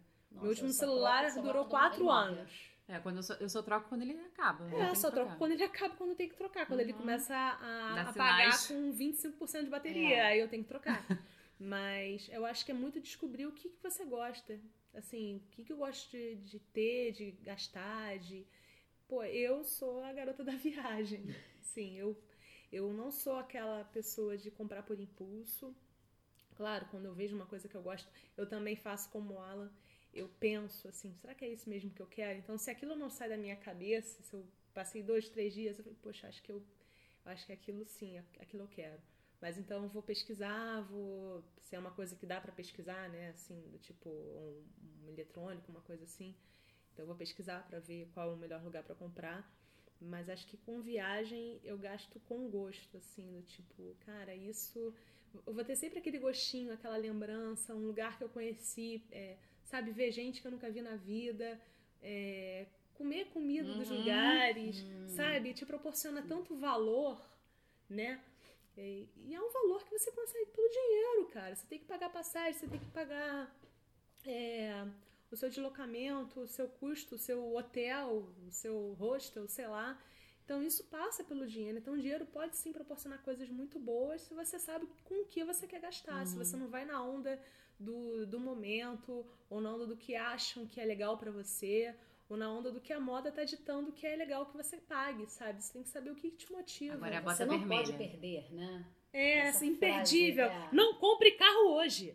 Cara, não vou comprar amanhã, nem depois de amanhã sabe? É eu, fico, eu tô estudando muito esse negócio de, de, de gatilho mental é. e eu fico pensando como que as pessoas caem nisso, como que a gente cai nisso. Porque é. quando você lê, o negócio tão imbecil. É imbecil. E as pessoas e usam isso e é. E eu lembrei é dela. ainda, né? Eu não tenho carro, mas eu lembrei do não compre carro hoje. Isso fica na nossa cabeça. Eu não vou comprar um Eu acho que é porque é tão ridículo que fica na nossa cabeça. É. Né? Eu vou dizer um negócio que pode ser meio feio, mas tipo, é a mente da pessoa que já tá tão cagada que o cara não precisa fazer muito esforço para apertar lá os é, seus botões. Com certeza. Exatamente. É, é, é, é, o demônio a mídia trabalhando nas nossas deficiências, cara. É por isso que dá tão certo. Ah, fala aí, publicitário. Eu confesso.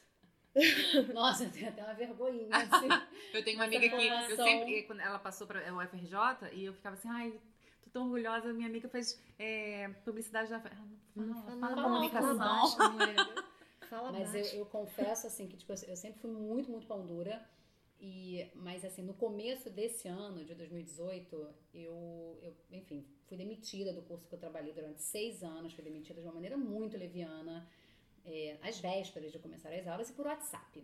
Nossa! É, foi assim, fiquei cagada. Só que Santa é Forte, na mesma semana, eu já tinha arrumado um emprego num outro curso. E assim, não sei o que, que aconteceu, quem bateu um tambor forte que começou a chover ela no particular. E aí, passado o, o constrangimento, né, de dizer o preço eu comecei assim, peguei um, uns três, quatro, e eu, pra mim eu ia iniciar o ano fodida de grana. E aí, de repente, em cerca de dois meses, eu tava ganhando um dinheiro que eu não tava contando. Então, assim, eu confesso que quando essas coisas acontecem. Dá um brilhinho no olho para gastar. Dá um brilhinho e, é, e eu, eu fiz algumas coisas que eu nunca tinha feito na minha vida. Que é cair exatamente no papo. Porque você tá aqui conversando, né? Que o nosso celular tá escutando a gente nesse uhum. exato momento. Você fala assim: nossa, essas almofadas uhum. desse apartamento estão cagadas. Aí aparece ali um anúncio de almofadas lindas e assim, só hoje, você comprando, não sei o quê. Eu fui lá e comprei. eu comprei mesmo. Então, lá, lindas e maravilhosas. Mas eu me dou esse luxo porque, assim, eu sei de toda a história, assim, como eu montei aquele apartamento, sabe? Eu, por exemplo, nunca tinha comprado roupa de cama. A minha roupa de cama veio toda da casa da minha avó. Uhum. Então, assim, era tudo muito puidinho, tinha aquelas bolinhas, assim, bem, né, gasto. Mas eu, eu tenho um carinho enorme porque era da casa da minha avó. Mas eu falei assim, cara, é. tem, tem uma hora também que a gente que é pão dura, né? É. Em alguma hora você tem que falar consigo mesmo assim, Renata, querida, né? Se dê esse presente, você merece uhum. dormir numa coisinha não, gostosinha. Né? Não? Né? não você merece, você precisa. Você gasta um terço da sua vida dormindo. E se você não tem dorme que ter prazer tá nisso. Na... Né? Nem prazer, você tá na merda. Mas, o Rafa, você também tem que levar em consideração que vai ser o nosso próximo episódio, ou não? Ah, não sei. Insônia. Insônia, né? Quando você tem insônia, aqui. Vamos falar cria, sobre isso. Cria mais bolinha na roupa de cama, porque você fica se remexendo fritando. na cama, fritando. Não, aquele. Você tem que realmente. Eu, eu comprei as roupas de cama novas assim, exatamente por estar passando por um momento ali de uma crise de insônia. Eu falei, cara, eu preciso que a minha cama me abrace. É, exatamente. E ela hoje em dia me abraça, assim. E foi um gasto que, assim, no, no final das contas, você para pensar, eu comprei algumas coisas. Comprei fronha, comprei lençol de colocar, assim, tudo de plus. Oh. É uma delícia. Hum. Você deita, assim, você nunca mais quer levantar. Olha, eu devo ter gasto esses 200 e poucos reais que na hora, né, você fica assim, Dói. 200, ai, o que que podia estar tá gastando? Tá... Quantos shoppes isso dá? É, quantas é, parcelas de, de, de, viagem e tal, mas eu falei assim, cara, é isso.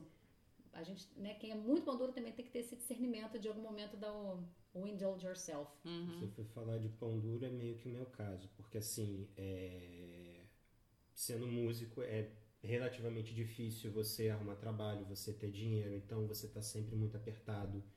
E eu ainda tenho esse histórico de ter vindo de uma família que era super austera. Então, para mim, gastar dinheiro é um negócio que dói. E eu, às vezes, sou um pão duro meio burro, do tipo... Por que, que você foi pegar um ônibus? Se o Uber até lá, você ia gastar, sei lá, você vai gastar uma passagem de ônibus, sei lá, 3, 50 centavos a mais? Exatamente, o Uber você vai gastar menos e você vai chegar na hora. Então eu perco um tempo que me é precioso, eu não poderia perder tempo porque eu chego atrasado. É, enfim, tem essas coisas. Ai, obrigada por compartilhar, Rafa, que eu sou assim também. Pois é, é, eu é, com raiva. é, é- exatamente, é quando o pão duro se fode. A gente tem essa coisa de achar que economizar de maneira, de maneira geral é, mas tipo, ah, o cara que economiza ele é melhor do que o cara que tá gastando, mas às vezes o cara que tá economizando ele é muito burro. Botar, botar água no shampoo pra, pra economizar, você vai lavar mal o seu cabelo. Pelo amor Ai, de queria que Deus. Esse foi um aqui, shade pra- patrocinado por. Tinha que ter a câmera bem. aqui, meu Deus. Muito É que uma bem. economia burra. Tem Fazer economias que são burras. Não é toda economia que é inteligente, que é proveitosa, né? Eu, eu não poupo, eu invisto. Sacanagem. Hum. Poupar é investir. É, De fato, poupar é investir. Uma coisa que me irrita muito são aquelas pessoas que falam: Ah, eu estou investindo nisso aqui. Quando você vai ver, é um gasto. E, e- e, tipo, isso é um viés, isso é errado. Você está olhando a situação do jeito errado. Porque aquilo vai. Ok, é legal gastar dinheiro, mas você tem que reconhecer as coisas pelo que elas são. Pelos Exato. nomes corretos. Exato. Ah, sim, não. Isso aí eu Sim. detesto. Você comprar o, o- um. Um celular é um investimento. Eu trabalho com celular. Aí eu comprei o celular porque é um investimento que eu vou usar no trabalho. Não, Não, é você um tá gastando gasto. dinheiro. Você Você gastou. tá gastando dinheiro. Admita ponto. que você gastou. Imóvel é investimento. Não. Imóvel é investimento. Pode bem Sim. só se você tiver dinheiro para pagar ele à vista e alugar. E ganhar e mesmo assim é um investimento burro. Por quê?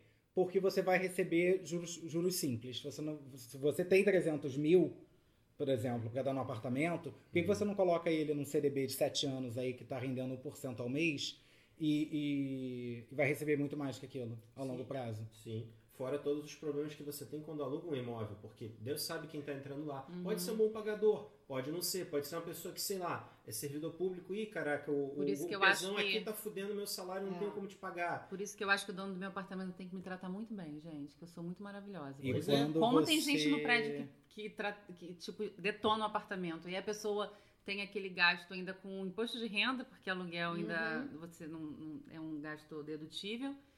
E você, quando a pessoa sai, ainda se fode, porque você vai gastar uma grana. Pra recuperar o apartamento. tudo é. mais, é.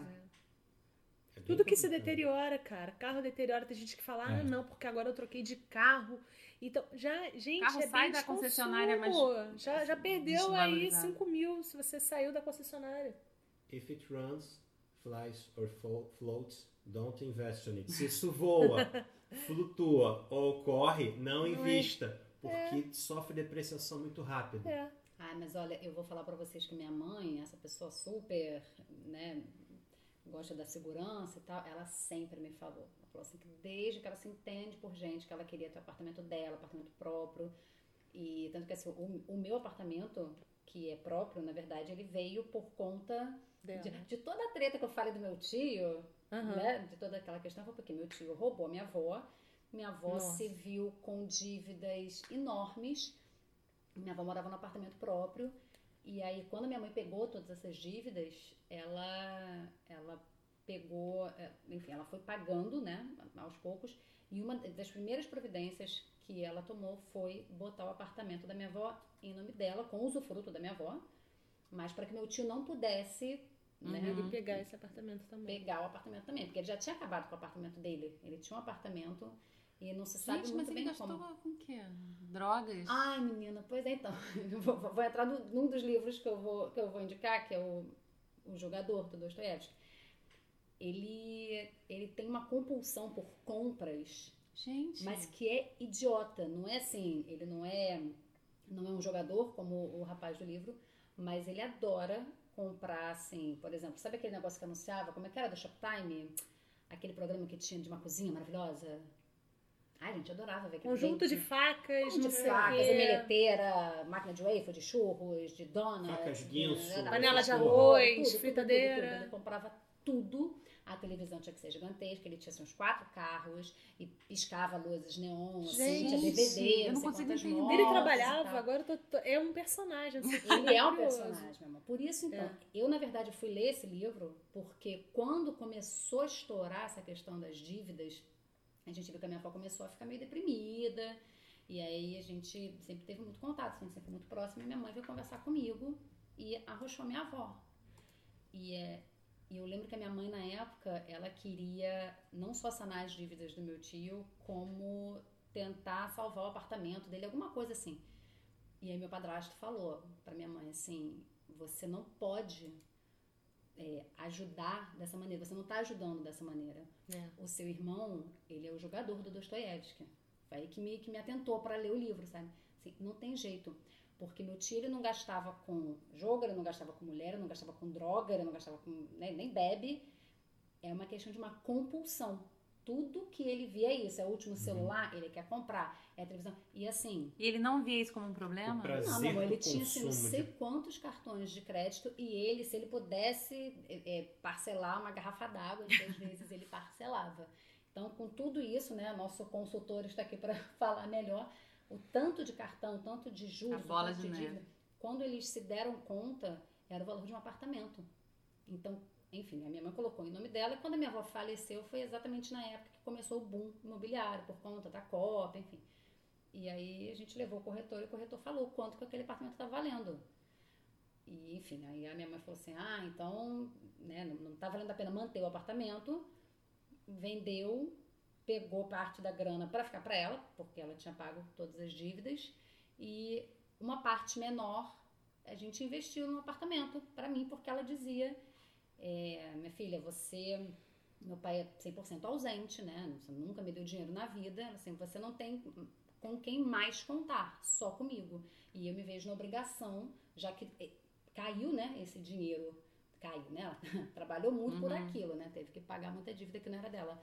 Mas a ocasião aconteceu, então eu quero te dar isso porque é uma segurança. Uhum. Ela sempre coloca assim: se tudo der errado, você tem um apartamento. Então, foi mais ou menos isso que você falou. Alan. É Uhum. ter o dinheiro na mão e investir. É, só que a questão do, do imóvel é o seguinte: se você precisa vender ele hoje para pagar um problema amanhã, você não, tem consegue vender. né? É. É isso. É. não Você É, não não consegue vender. Então, assim, se você já tem, você veio de família e tudo mais, ok. Agora, eu fico vendo as pessoas se meter. Hoje mesmo eu eu conversei com uma amiga minha, ela falando, ah, tô pensando em comprar um apartamento, não sei o que. Eu falei, cara, não. Ela, ah, porque em 30 anos de não sei o que. Não. Você vai pagar o dobro do, do valor do apartamento e você nem sabe se o apartamento vai não vai valorizar É. o dobro. Não, Não vai. Impossível. Não vai valorizar o dobro.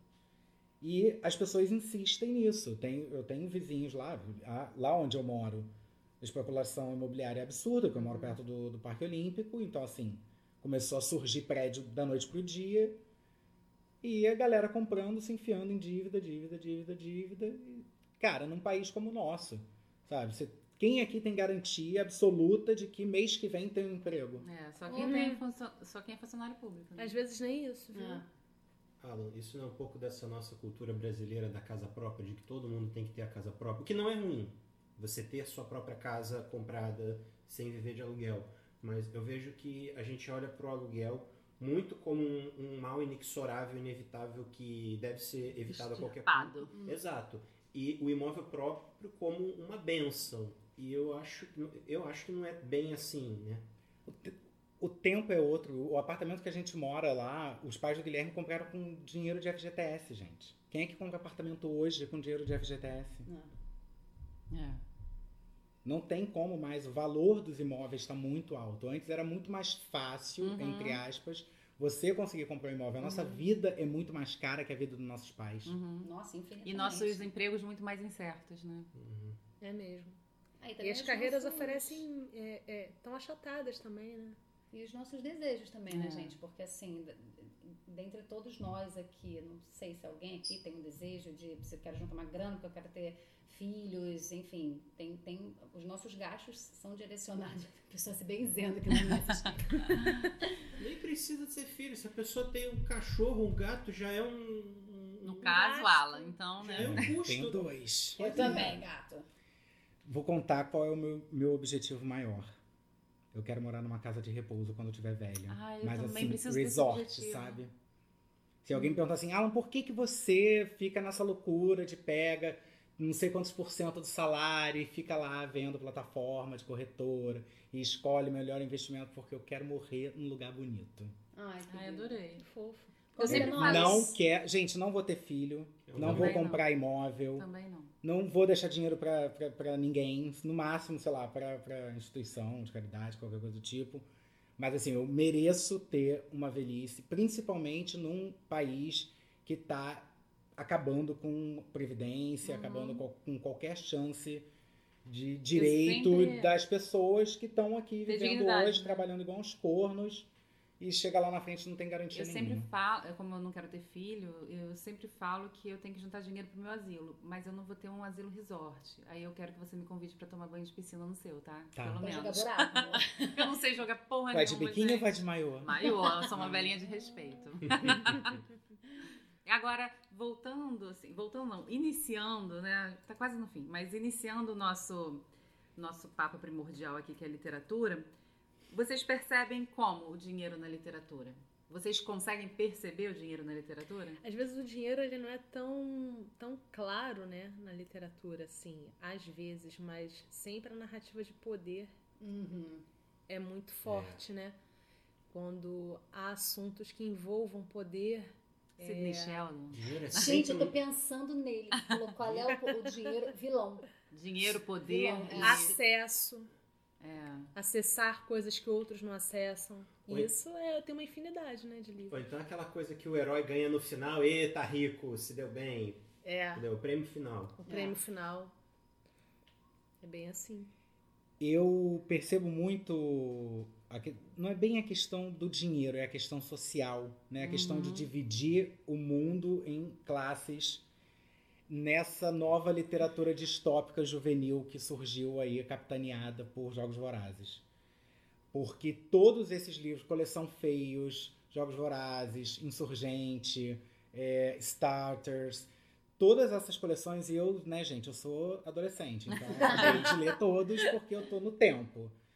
É, todos eles tratam de alguma escassez escalonada, sabe? Tipo, por exemplo, os Jogos Vorazes ele é dividido em, em 12, 13 distritos, é, é, todos distantes, cada um mais distante da capital, e quanto mais distante da capital, mais pobre ele é. O Feios é uma questão mais estética, mas já, já trabalha com coisa de cirurgia plástica, de coisas que você precisa De ter dinheiro. acesso. De acesso. O Starters, pra mim, é o mais pesado de todos, que é um. um- Sabe essa série Netflix, Altered Carbon? Eu Uhum. vi. Eu vi também. Ele tem essa pegada. Eu queria até depois pesquisar se tem alguma relação entre os dois. Mas o, o Starters ele fala justamente sobre isso. Você vender o seu corpo para uma pessoa, seu corpo jovem, para uma pessoa ricaça curtir lá, bonitona, tipo velho, sabe? Velhão lá, 80 anos, podre de rico, ele aluga o corpo da menininha novinha e sai e tal. A com- E a menininha é novinha... É, quase isso. E né? a menininha novinha nesse... nesse... É pobre. Mas nesse tempo que ela tá sendo alugada... Ela fica apagada. Ah, ela não lembra de nada. Então ela não tem acesso nem. Quer dizer, o corpo Não, dela não tem. acessa aquela realidade, mas ela, ela, ela conscientemente não. Ela só ganha o dinheiro. Então sempre tem nessa, ne- nesses livros sempre tem uma coisa muito cruel de rico versus pobre, Uhum.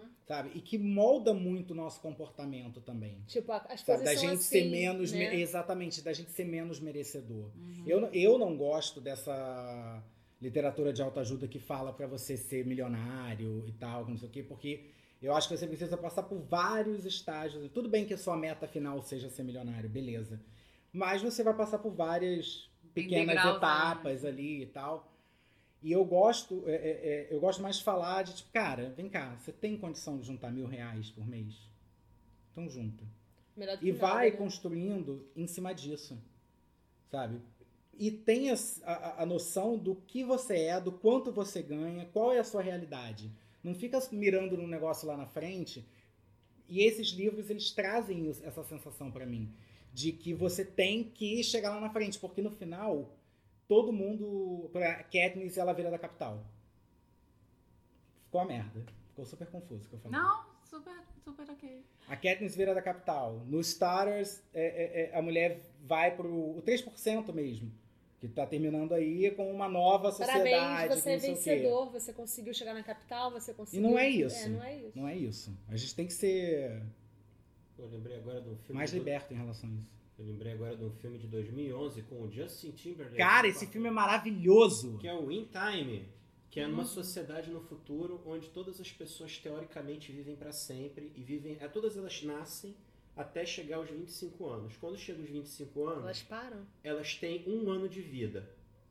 E, e quando o tempo de um ano acaba, elas caem mortas com o corpo de 25 anos. Só como é que elas fazem para sobreviver? Elas têm que trabalhar e o dinheiro não é dinheiro, o dinheiro é tempo. Você troca tempo entre as pessoas. Então, tipo, se eu te contrato para fazer um trabalho de design, eu vou te pagar com tempo.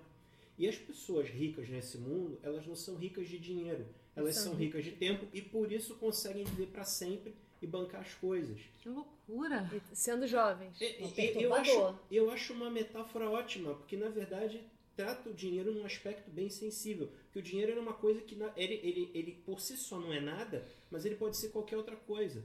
Se você tem um problema na justiça, você transforma dinheiro em advogado. Uhum. Se você, é, sei lá, quer pintar o cabelo, você transforma dinheiro em, em, em, em aparência. 7.0. É. No caso. Se você, você transforma dinheiro em viagem. E, e- e o contrário também existe. Você vende seus serviços, você está transformando o seu tempo e seu esforço, seus talentos em uma coisa que é imaginária em, outro, em, em- em último nível. Sim, muito Eu bom. acho também que a gente não percebe muito essa questão do tempo aqui por, por conta do- da natureza do nosso trabalho, essa coisa do 8 horas diárias. Por exemplo, você que você não tem horário fixo, né? Você tem Não. hora aula. Sim. Para você, você está efetivamente vendendo É, o seu total. tempo mais o seu conhecimento. Sim.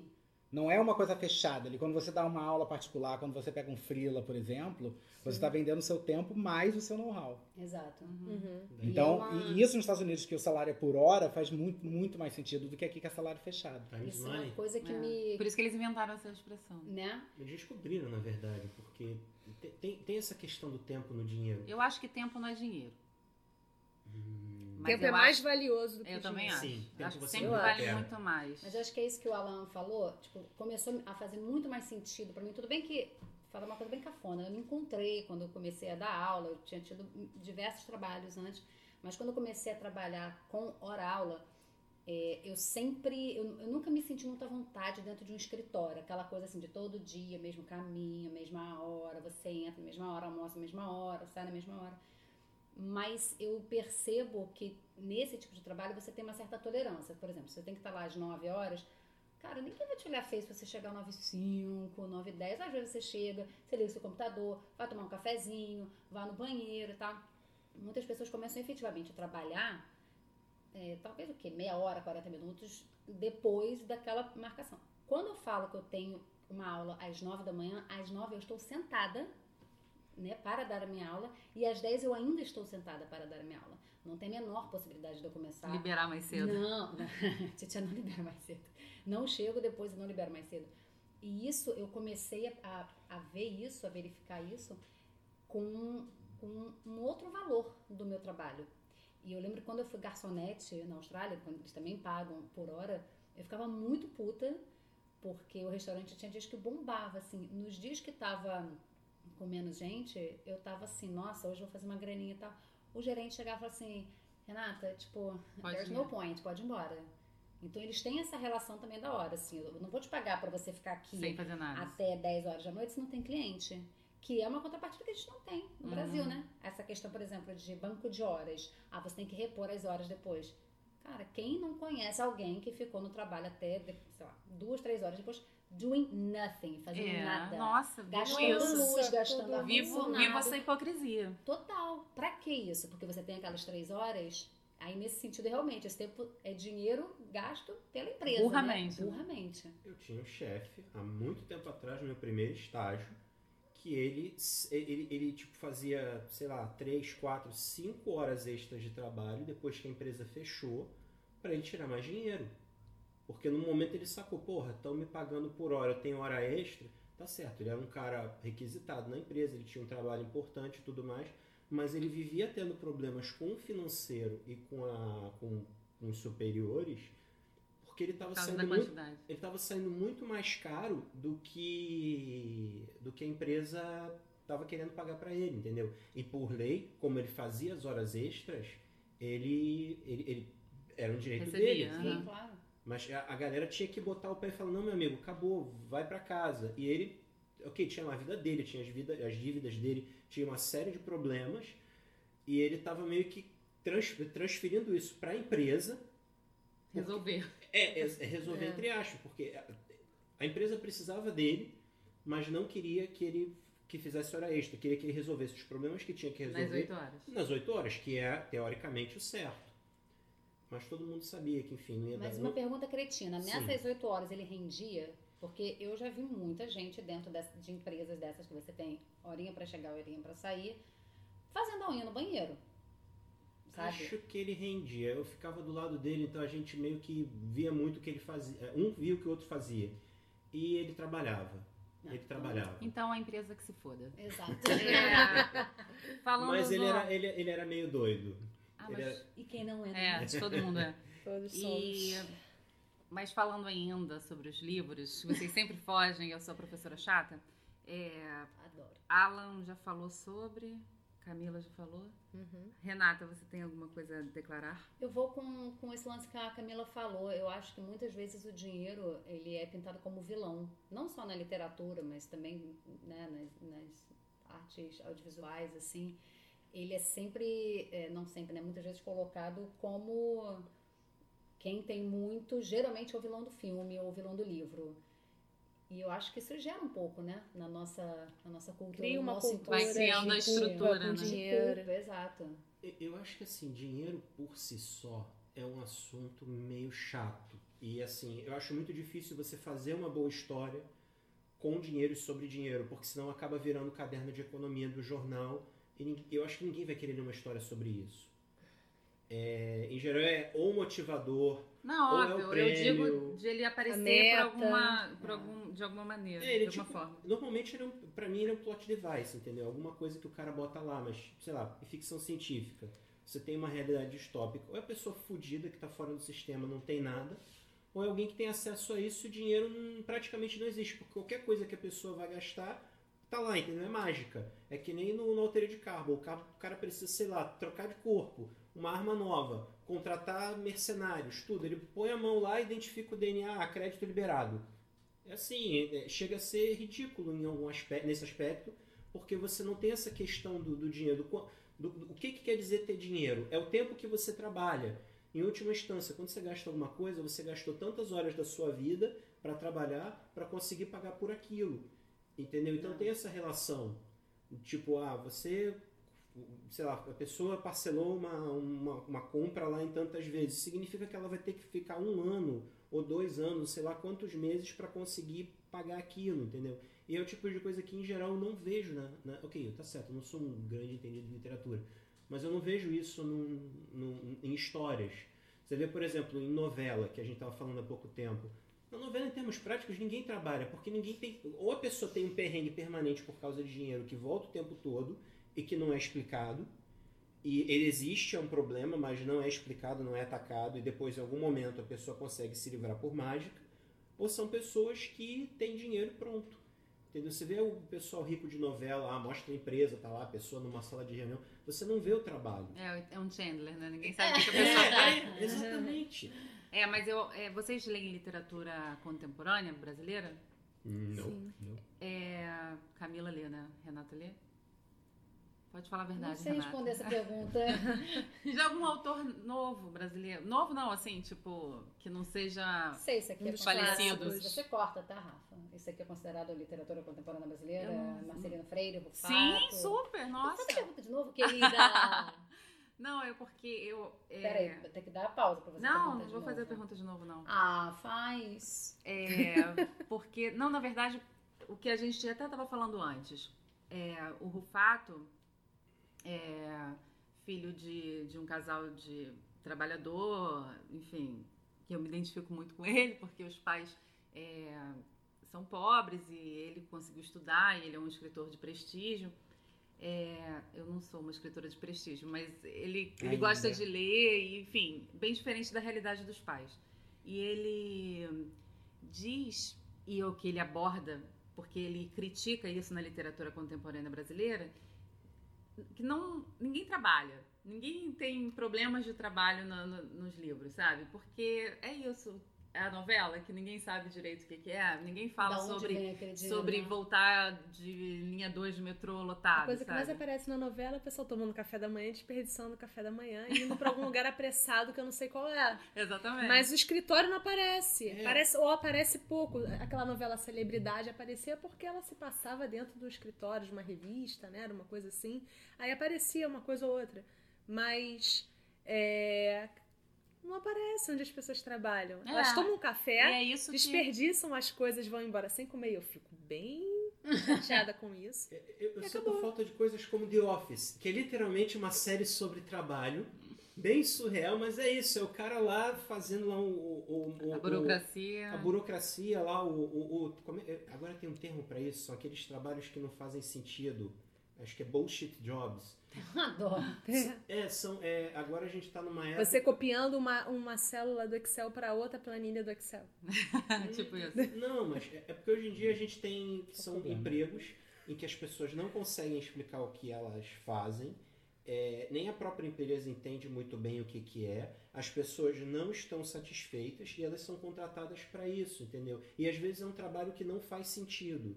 É tipo aquele gerente que entra no, no, no negócio e, sei lá, o, cara tava vendendo pão e agora ele tá vendendo soluções. E aí todo pão antes que ele fazia que era artesanal, ele passa a comprar a massa porque é mais barato, o pão É, mas, a, merda. mas o- as empresas ponto? no Brasil fazem isso. Se o cara vende vodka, vende cerveja na Ambev, ele vai vender livro na Record, sabe? Não é um exemplo factual, tá, gente? Por favor. Fale mais Mas assim, falando sobre esse lance de, de o trabalho não ser uma questão, é, pesquisando pra gente fazer o episódio, é uma coisa muito simbólica no perfil do escritor brasileiro, é, que ele não muda desde 1965. Ele continua sendo é, 60% de homem, 80% de homens brancos e 90% de homens brancos héteros, sabe? Então, talvez eles escrevam sobre as suas. é, sobre a sua realidade, né? Sobre, sobre o seu universo. Até né? porque nesse, nesse recorte, é, sobre recorte social, socioeconômico, a classe média está em segundo lugar. Porque a elite econômica tem mais de 26% nesse, Nossa. nesse recorte. Então, pô, eu nunca trabalhei na vida, sempre, sei lá, fui pesquisador é, numa universidade e já saí escrevendo livros de sucesso, e não preciso do dinheiro do livro pra, nem para viver. Hum. Ele não sabe escrever sobre isso, saca? É. Uhum. Não tem material pra escrever. Não sobre. tem, não tem. Isso é é um muito nicho. louco. Não, nicho. E a gente tem muito material, né, gente? É, temos um escritor, consultor financeiro, você pode escrever um livro sobre. Mas não, mas assim, falando sério, gente, né, todos nós aqui somos do, do Tem Gente Escrevendo. Quantas vezes a Mick Paiva não ficou ali puxando a nossa orelha porque a gente passou do prazo, não entregou o texto. E assim, cara, é isso, eu peguei um freela, ou então É. toda É. hora até 10 horas da noite, não Não vai rolar. vai- desse- essa semana vai, ficar sair, difícil, é, vai sair no fim de semana. E eu sempre É. a chata do rolê, né? Ah, mas é assim, né? não, eu falo sim, é. Você Tá pegou um trabalho importante Não, de é. grande Alguém tem, que, alguém tem que fazer. Um Alguém trabalho tem que sujo, ser o, o, o- a pessoa, o, o- bad cop, entendeu? Alguém Mas tem é, que a fazer. realidade do, do escritor contemporâneo brasileiro do TGE, do Tem Gente Escrevendo, É bem mais diversa. Totalmente Bem diferente, mais. né? Total.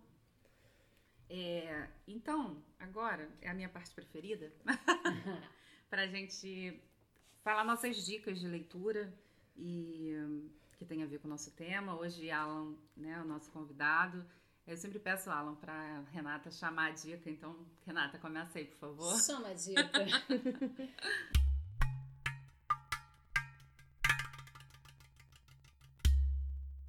eu vou começar falando do, do livro que eu já citei aqui, que é o, o Jogador, como eu falei, né? Eu tive curiosidade de ler esse livro porque quando aconteceram as situações, as situações familiares do meu tio, enfim, o meu padrasto falava muito isso. Ele é o personagem do jogador. Eu queria entender o que, que era esse psicológico.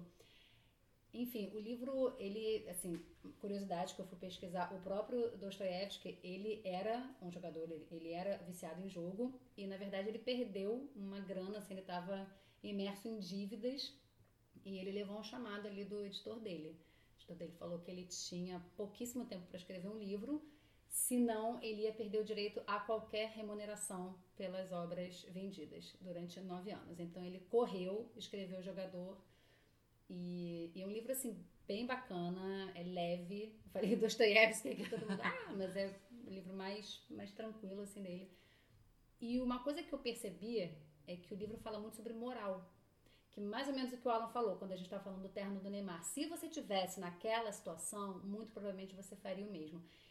É, ele, ele levanta essa questão da moral no sentido de por que, que é errado jogar? Por que, que é errado você ganhar dinheiro com jogo? Quem é que está dizendo que esse dinheiro que está ali. Vale, na, né? É, por que, que aquilo ali é errado? E eu comecei a fazer muito esse paralelo com meu tio, porque ele, se você conversando com ele, ele vai jurar que ele nunca fez nada de errado. Ele vai jurar. Cara, no dia que minha avó morreu, no dia, minha mãe começou a pegar todas as, as faturas do cartão, né? Minha mãe ficou arrasada porque ela pegou a fatura do cartão, meu tio foi gastar dinheiro no dia que ela morreu. Nossa. Do tipo cara. assim, o último. O último suspiro. O último suspiro. Mas se você for conversar com ele, ele, ele não vai achar nada demais. Então, assim, eu, eu entendi através do livro o que, que meu padrasto quis dizer. Que essa, a questão É a você moral tem um dele. vício, é. Você não está conversando, né? No caso do, do livro é jogador. Estou falando de jogo. No caso, meu tio, enfim, ele Era um fazia consumidor. dívidas consumidor. Consumidor, assim, absurdo. Compulsivo. O drive dele era passar o cartão e gastar, né? Mais É, eu acho que qualquer ele tinha outra um coisa. tesão naquilo. Agora aquilo, né, Rafa? Com o dinheiro dos outros, né? O Com o dele dinheiro da não. minha avó. Ele fez toda essa dívida com o dinheiro da minha avó. Então, eu esse, esse livro me marcou muito porque quando ele, né, quando levantaram a bola dele, eu li todo ele com essa história na minha cabeça. Mas enfim, a- o, o enredo do livro não tem nada a ver, né, o fim com o que aconteceu na minha família, mas foi uma coisa que que me trouxe, me veio muito à mente quando a gente falou de dinheiro. É, e fora Dostoiévski, tenho também Rufato, um livro que eu amei, chamado Eles Eram Muitos Cavalos, que eu li com o meu querido professor Sérgio Mota, não falo dele há muito tempo aqui. Ah, pelo menos uns dois episódios. Pelo menos uns dois episódios. Ele é minha chimamanda, É isso que né? eu ia falar. Cada um com a sua chimamanda. É, o Eles Eram Muitos Cavalos é uma compilação de narrativas. E então, e tem assim uma, uma estética de precariedade. A cidade que ele, que ele coloca aqui como pano de fundo é São Paulo, mas poderia ser qualquer, Qualquer outra. grande cidade. né? É, tem- é- é um livro assim, ele é muito, é um livro muito pequeno. Ele é composto assim de, as narrativas são contos, tem uma oração, tem carta, tem previsão meteorológica, tem horóscopo, tem cardápio. É, é incrível, é maravilhoso. incrível. Está aqui para quem quiser emprestado. E Opa. tem um, um conto que se chama Ratos, que eu me lembro quando eu estava lendo, assim, na época da pós, deve ter uns 4, 5 anos isso, que eu me lembro que eu parei nesse conto e eu, eu tive que reler assim, umas duas vezes para absorver, porque ele retrata uma miséria tão Pesado, é né? muito pesado, né? O nome do, do conto é Ratos. E ele falando de, enfim, um pano emplastrado de coco mole de uma criança Nossa. e como os ratos iam ali se refastelar com aquele banquete. É um negócio assim, E é super imagético, né? Você vê. muito, é muito. E eu acho que isso, isso me leva a crer também, né, na questão do, do dinheiro na literatura. Ou ele é o vilão de quem tem, ou ele é o vilão de quem não tem, porque quem não tem, é, querendo ou não, né, no nosso país, acaba passando por esse tipo de situação. E por último, E a a terceira? terceira dica é um livro de um autor chamado Marcelino Freire, que descobri. Olha, eu não conhecia, eu confesso, não julgo o livro pela capa, mas eu julguei porque eu adorei É o, o título, Amar é Crime. E, cara, tem uma. Você um tem que ler conto contos aqui. negreiros dele, é maravilhoso. Me empresta. Uhum.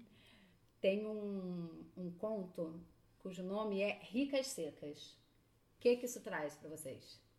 Ricas Secas. Esse Vidas secas. Vidas Vidas secas, right?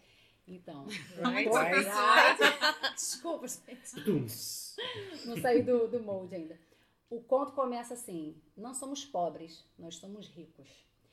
E fala sobre uma crise hídrica em São Paulo. Que atual, né? Olha, Menina, de quando é esse livro?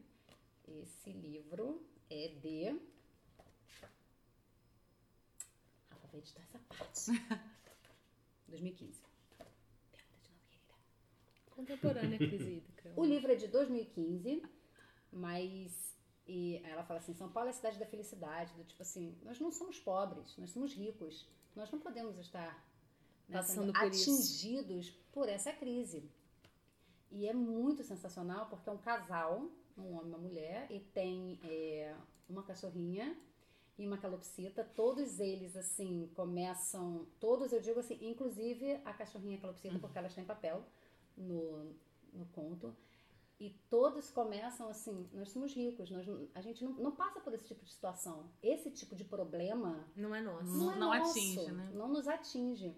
E você, à medida que o conto vai, vai sendo desenvolvido, você vai vendo assim que todos eles vão, vão perdendo um pouco desse brio.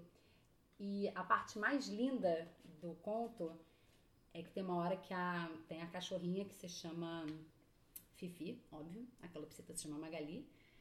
E aí ela fala assim: ah, minha cachorrinha se chama Fifi. Tem que ser nome curto, porque animal tem alma de anjo. Pobre que gosta de dar nome grande. tipo assim, baleia, Ah! tubarão. Graciliano Ramos não Graciliano curtiu isso. Não, não Fifi curtiu. morreu. E aí o conto acaba, né? São vários, várias partes. E o conto acaba com um trecho de Vidas Secas, como se. É, é, é muito bacana o- a, a maneira como Aí a narrativa, né? a narrativa. Eu recomendo muito o livro inteiro, né? Mas assim, esse, Esse conto, conto. quando a gente fala de dinheiro, né? Como que a pessoa ela se sente de fato intocável quando ela tem. E, meu amor, problema tem pra todo mundo, né? Tem. Com dinheiro, sem dinheiro, problema hídrico, então. Sara tá aí. Isso aí. Enfim, é, com dicas, eu trouxe. Dicas, né? Eu pensei em dois filmes: um filme sobre a falta e um filme sobre o excesso. Sem dar muito spoiler, Por um favor. filme sobre a falta, eu, Daniel Blake. Ai, É um filme sobre a Deus. falta de dinheiro. Esse filme E é um filme que, comigo. que corta, assim. É de quando esse filme? Não Ah, sei se é de dois anos 2016, atrás, eu eu acho. acho, 2017. E é muito duro, né? Como o cara se desdobra pra, Enfrentar a burocracia. pra enfen- enfrentar a burocracia e enfrentar a falta de dinheiro, sabe? Ele querendo Na Inglaterra, trabalhar. tá? Na É, Inglaterra, O legal é que é na. Inglaterra. Aí você Não vê é Daniel que Silva, Daniel Blake. não é, é, não é aquela coisa assim, ah, porque é um país de terceiro mundo. Não, cara, a burocracia é cruel. E assim como o dinheiro, ela tá no Nossa, mundo esse inteiro. filme é foda. É um filme que fala bem alto sobre a falta. Filme que fala muito forte sobre o excesso, pra mim, é o Lobo de Wall Street. Ai, o cara não sabe Eita. como. Odeio esse filme. O cara não sabe como vai gastar aquele dinheiro. Tanto é que tem aquela cena que virou meme. São dois, Ele jogando as notas, assim, né, no barco, folheando as notas. são dois livros, tá? Os dois são livros. Aham. Olha, que legal, eu não Acertou sabia. sem, sem querer. Ah, a gente só. acerta, a gente acerta sem querer. Eficiente Vou até livro. jogar no bicho. e eu acho que é um filme brilhante sobre o excesso de dinheiro. O cara ele perde as estribeiras total. O cara não sabe como gastar, como cheirar aquele dinheiro todo. É, é um- dois filmes para pensar dinheiro sobre E como, pela din- ótica do excesso e pela ótica da falta. e como o dinheiro é imaginário, né? É, Tipo, é como é. Como se fala em bolsa? É É especulação. é tudo né? especulativo. O dinheiro no, dinheiro no- É muito bizarro isso. O dinheiro, o dinheiro no, no Daniel Blake é aquilo que paga a vida, né? Porque ele, ele, por ele não ter aquele dinheiro, ele tem que se submeter a uma burocracia absurda e ele até perde Burra, né? entes queridos por conta da Uhum. falta de dinheiro também. E como na, no, no Lobo de Wall Street é a ótica da especulação, do dinheiro que não tem É. Não tá cara. nem ali fisicamente, mas É. ele tem dinheiro. Naquela cena do, do folheando jogando dinheiro fora, porque ele tem uma bagagem de dinheiro lá atrás que, que tá se movimentando, que tá circulando. É um papel Sabe? só, né? Não é nenhum papel, sabe? É, é o status. Uhum. Não, eu digo, o dinheiro É, pra ele é, é. Pra é ele um é, papel. ele É um- queima, ele cheira, enfim, ele faz o que ele quiser com aquilo ali. É muito louco. É, com relação ao livro, é, eu vou indicar um livro que eu não li. Um ah, conto. Silvio Santos. Falei. Ah, mas a gente pode falar de livros que a gente não leu, pode? Pode. Pode, você pode não? tudo. É, nas minhas pesquisas eu descobri um conto de Tolstói, outro, Olha outro aí, russo. hein, gente. A Copa É a Copa, é a? Copa. É chamado. Falso Cupom. E esse conto ele inspirou um filme de 83 de Robert Bresson chamado O Dinheiro. E parece que a história passa por um rapaz que imprime um cupom, seria na verdade um cheque falso para pagar uma dívida. E como esse ato dele, olha aí, Maiato, Opa. como esse ato dele de imprimir esse, esse cheque falso é, desdobra várias outras ações que Gente, não eram dentro do esperado. É Vira muito uma, homem uma que catástrofe. isso. É, quem sabe, né? É, alguma Então a gente, coisa. eu deixo aqui o convite para as pessoas lerem, que eu também vou procurar. Saiu esse livro pela Kozak Naif. Ah, Então, vou falecida. buscar para ler. Eu li, eu, eu encontrei é, nas buscas, encontrei trechos do livro, mas não o livro integral. E então vou buscar ele para ler também. O nome do filme é O Dinheiro. O nome do filme é Dinheiro, de Tá. Robert Bresson, de 83, o filme, inspirado no Falso Cupom de Tolstói. E um livro que não é ficção, é, mas é sobre organização, e eu lendo é, me deu lances sobre uso de dinheiro, que é um, um livro agora bem acessível, bem falado, é aquele A Mágica da Organização, da Marie Kondo, que é uma japonesa, e ela fala muito sobre isso, de você dar valor àquilo que, que te faz bem.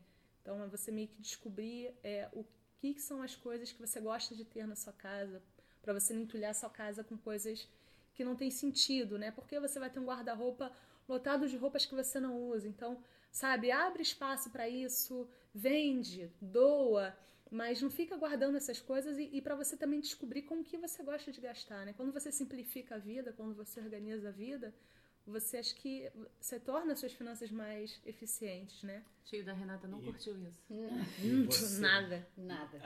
E você é mais feliz porque você gasta mais com aquilo que você gosta. É, e você tem tempo para gastar com as coisas que Que você no meu gosta. caso é título público. É bom que vai realimentando, né?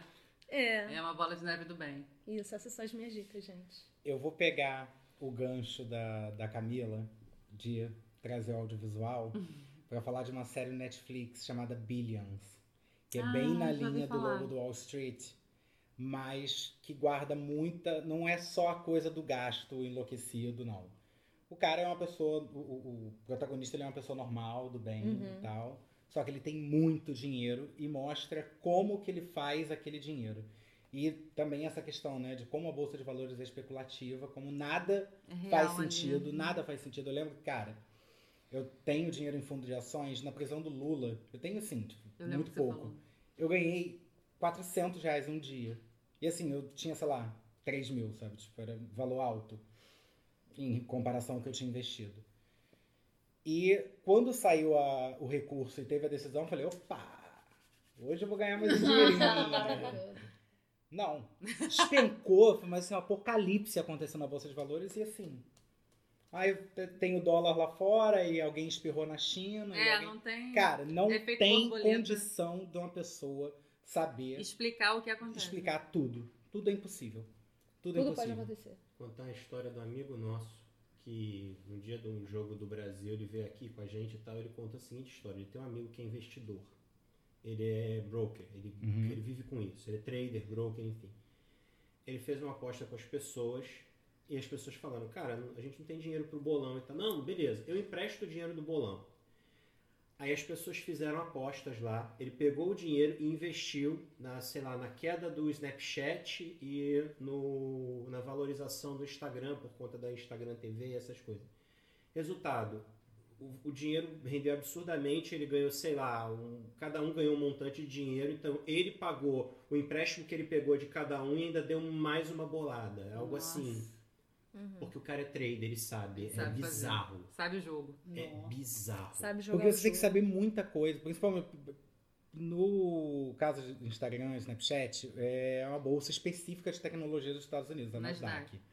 Só que aqui no Brasil, que é tudo mistura, que, gente, o Brasil movimenta, sei lá, num dia o que os Estados Unidos movimentam em horas, sabe? Uhum. É ridículo. O, você tem que estar muito atento a muita coisa, É, porque a nossa bolsa é muito, né? muito é, dependente de tudo que acontece lá fora. Uhum. Guerra comercial, fudeu, cai tudo. Aí não sei o que acontece com o Facebook, dá problema aqui no Brasil também. Sabe? Tipo, é muita coisa envolvida e é política. E É- a é gente muito tá, bizarro. tá numa uma época tão Não, tá horrível, né? tá horrível. Eu não quero falar sobre isso porque eu fico deprimido. Mas fala mais das suas dicas. É um livro que é uma dica, mas ele não é um livro muito bom. Eu acho que ele é um livro necessário, ele não é um livro de ficção. É um livro que eu acho que ele é necessário para romper determinados estigmas que a gente tem com o dinheiro.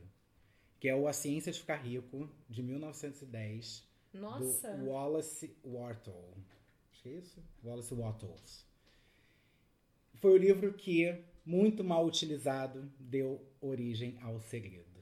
Eita. Gente. Ele basicamente ele acredita num direito divino e numa ciência de que todas as pessoas podem se tornar ricas. Gente, isso é tão americano, tão Mas isso é tão escroto, é tão escroto, é tão absurdo e os argumentos dele são tão convincentes que é o contrário do que a gente vive. Essa coisa que o brasileiro tem de ah, eu não mereço ganhar dinheiro, ah, dinheiro é sujo, dinheiro é isso, dinheiro é aquilo. Eu acho que a gente tinha que dar uma lida nesse livro, sei lá, o primeiro capítulo dele, só pra tomar um choque de realidade e cair no, no equilíbrio. Pra dar uma limpada, né? É, De ranço. cair no Pra equilíbrio. limpar o chakra. Porque você começa a pensar o outro lado. Porque, sem brincadeira, apesar de eu achar esse livro exagerado, Tem gente que acredita nisso? Alan? tem gente que acredita nisso e eu vou te falar. Você, quando você começa a pensar em, em poupar, em investir, você precisa ter foco nisso. Uhum. Porque, É porque os estímulos vai- externos são muito maiores. E você não vai apostar numa coisa que você acha que vai dar errado, cara. A, a princípio é isso. Você não vai sair de casa pra se ferrar, entendeu? Uhum. Então, um mínimo de, de crença, não uma crença cega, mas uma, uma, uma crença que, pô, eu tô apostando nisso porque acredito nisso. Gente, não tenho. Como é que é o nome que você falou, Camis? Bresson? Já tá passando aquela do Merli. Roberto Pessoa. Robert Bresson. O Dinheiro. É um filme de 83, né? Aparece várias coisas relacionadas. É né? você- Apareceu Friends, tá? Capitalismo, história de amor. E Rafa, fala a sua dica então. Então, eu estava esperando o Alan dar o seu sua contribuição, porque eu pensei, poderia ter alguns livros, algumas coisas que eu indicaria, que talvez ele fosse indicar, então enfim, mas não foi o caso. Eu tenho indicação de três livros. Dois, é, um, assim, um é o Sapiens, uma breve história da humanidade do professor Yuval Noah Harari. Eu não li o livro, mas eu fiz o curso dele no Coursera, que é bem bom, que ele é um professor que um dia resolveu condensar toda a história da humanidade e ele conseguiu. Ele conseguiu esse fato. E em um dos momentos do livro, para explicar o capitalismo, ele explica o que é dinheiro. E eu acho que isso é muito importante entender dinheiro da maneira conceitual, porque dinheiro é essa abstração que controla as nossas vidas. É essa coisa de você ter um papelzinho assinado. Por que, que aquilo vale? Por que, que aquilo tem a assinatura do presidente do Banco Central e do presidente em exercício? Por que, que eu não posso, sei lá, te pagar com, com um papel que eu escreva o meu nome e desenhe? Por que, que eu mesma não posso imprimir minha nota? Exato. Por que, que eu não posso imprimir o meu dinheiro? Por que, que se eu chegar no banco com o dinheiro que eu desenhei aqui no papel, o cara não vai aceitar? Mas se eu chegar com o dinheiro que foi impresso no Banco Central, ele vai. Entendeu? Por que, que eu não posso usar o meu dinheiro em outros países? E tem essas questões que, em geral, passam, passam direto, passam batido, porque a gente tem que viver a nossa vida e a gente sabe o que é dinheiro em termos práticos. Mas isso é importante para entender, in- inclusive, questões do capitalismo. Questões de criptomoeda, por exemplo. Criptomoeda não tem banco central, não tem presidente, não tem país nenhum botando o dele na reta para dizer que esse dinheiro vale. Por que, que o dólar vale tanto, entre outras coisas? Porque você tem o presidente dos Estados Unidos lá dizendo, meu amigo, isso aqui vale, isso aqui tu pode usar. Isso aqui tu chega em qualquer loja aqui, o cara é obrigado a aceitar. Eu dou minha garantia, eu, presidente, o Congresso, a Suprema Corte, o caralho a quatro. E, e- e isso faz diferença. Essa coisa do lastro de, de confiança, porque dinheiro é isso. Em última instância, é um lastro de confiança e ele brilhantemente explica isso nesse livro. Outro livro que eu quero recomendar, eu não li, mas Vocês estão muito Silvio Santos hoje, gente. Mas Gente, a que gente tá. pode. meu professor do curso de Finanças para Autônomos recomenda, que é o livro chamado Escassez, em português, do Senju Molanratan e do Helder Shafir, traduzido pelo Bruno Cassotti para o português. E é um livro sobre a psicologia da falta de dinheiro. O que, que acontece com a sua mente quando você tem pouco dinheiro, quando você tem muitas dívidas, quando você está trabalhando e está vendo que, pô, aquele salário que eu tenho não vai ser suficiente para as minhas coisas. Você tem implicações de paz de espírito, você tem implicações de você chegar no mercado e você às vezes não poder comprar o que você queria, você se sentir mal por isso. Você tem todo um efeito cascata. É tudo psicológico também, né? Dinheiro é puro psicológico. E mais do que nunca, os economistas hoje em dia estão chegando a. O último Nobel de Economia não foi sobre um cara que. Sobre, uhum. refresca a minha memória, não você, lembro, não. você não lembra? Era um, era, um, era um, é, um tratado sobre questões de psicologia atreladas ao dinheiro. Porque até então você tinha uma coisa muito macroeconômica de você ver capital, índices de dinheiro, é, sei lá, grandes exportações, índices do dólar, que é importante, mas você não tinha essa questão do psicológico, que é o que, que te motiva a ir lá e, e comprar, entendeu? Diga. Os livros, esses livros todos que a gente vê, ah, torne-se milionário, que não sei o que, papapá, nenhum deles, nenhum deles fala uma linha sobre investimento. Sobre como você abrir o, o home broker para fazer investimento. São mudanças é de mindset. É só psicologia financeira. É. Só psicologia financeira. Da mais rampeira a mais sofisticada, é verdade. Pois é, e agora eu vou falar de um livro que ele é a terceira dica, que é uma psicologia mais ou menos rampeira, como você uhum. disse, que é How to Worry Less About Money, do John Armstrong. É um livro da School of Life, Escola da Vida. Foi é, traduzido para português como Como se preocupar menos com dinheiro. Que ele é um livro sobre psicologia e nossa relação com o dinheiro. Que ele diz o seguinte: problemas de dinheiro são fáceis de resolver, porque eles se resolvem com dinheiro. Você arremessa uma quantidade de dinheiro naquela direção e pronto, aquilo acabou. Mas boa parte dos nossos problemas não são assim, por N motivos. Coisas do tipo, ah, eu sou uma pessoa que, se, que só se sente feliz quando passo cartão. Ou então eu sou uma pessoa que toda vez que eu vou gastar alguma coisa é um sofrimento. Ou então, ah, eu não sou feliz com o nível de vida que eu tenho, eu só seria feliz quando eu for trilhardário. Ou então a pessoa que, sei lá, é trilhardária, chegou nesse nível de vida mas está cheia de problemas, ela não consegue ter. Porra, se eu sou, eu sou rico, como é que eu posso ser rico e ter problemas com dinheiro? E ele vai tratar dessas questões da relação com o dinheiro, que em geral não é tratado nunca em lugar nenhum. Talvez não na consultoria financeira, quando a pessoa resolve dar um jeito na própria vida. Mas o gerente do banco não vai falar isso, a escola não vai falar isso, é, a sociedade não vai os livros também não vão falar isso, entende? Uhum. As histórias, os filmes, ninguém vai. É, é, é, nesse aspecto é um tabu bizarro porque a pessoa passa anos e anos com um, um, um, problema que ele é de relacionamento, que às vezes ele vai resolver no divã do psicólogo, que não é talvez a pessoa mais indicada para tratar de finanças. Ele entende de emoções, ele entende de mente, mas não de finanças, que é um ponto importante. Então a gente abriu um nicho de psicologia financeira? Ele já existe. É, já tem. Já só, tem. Só que as pessoas ainda, o grande público ainda não relaciona muito bem dinheiro e psicologia ainda é uma coisa meio, meio nebulosa. Não tem nada a ver, entendeu? Psicologia é quando você tá mal, tá triste, tá com ansiedade. Não, não tem nada a ver com dinheiro. O dinheiro é coisa de exatas. Que é o que muita gente tem na cabeça. É, porque na verdade o que acontece é o seguinte: a pessoa ela usa o dinheiro como uma forma de. de, de o, o, Escassez, eu li esse livro, esse livro é formidável. Ele traz um exemplo que é absurdo. Assim. É, eles foram para um vilarejo na Índia e o esquema lá, tipo, todo mundo numa feira.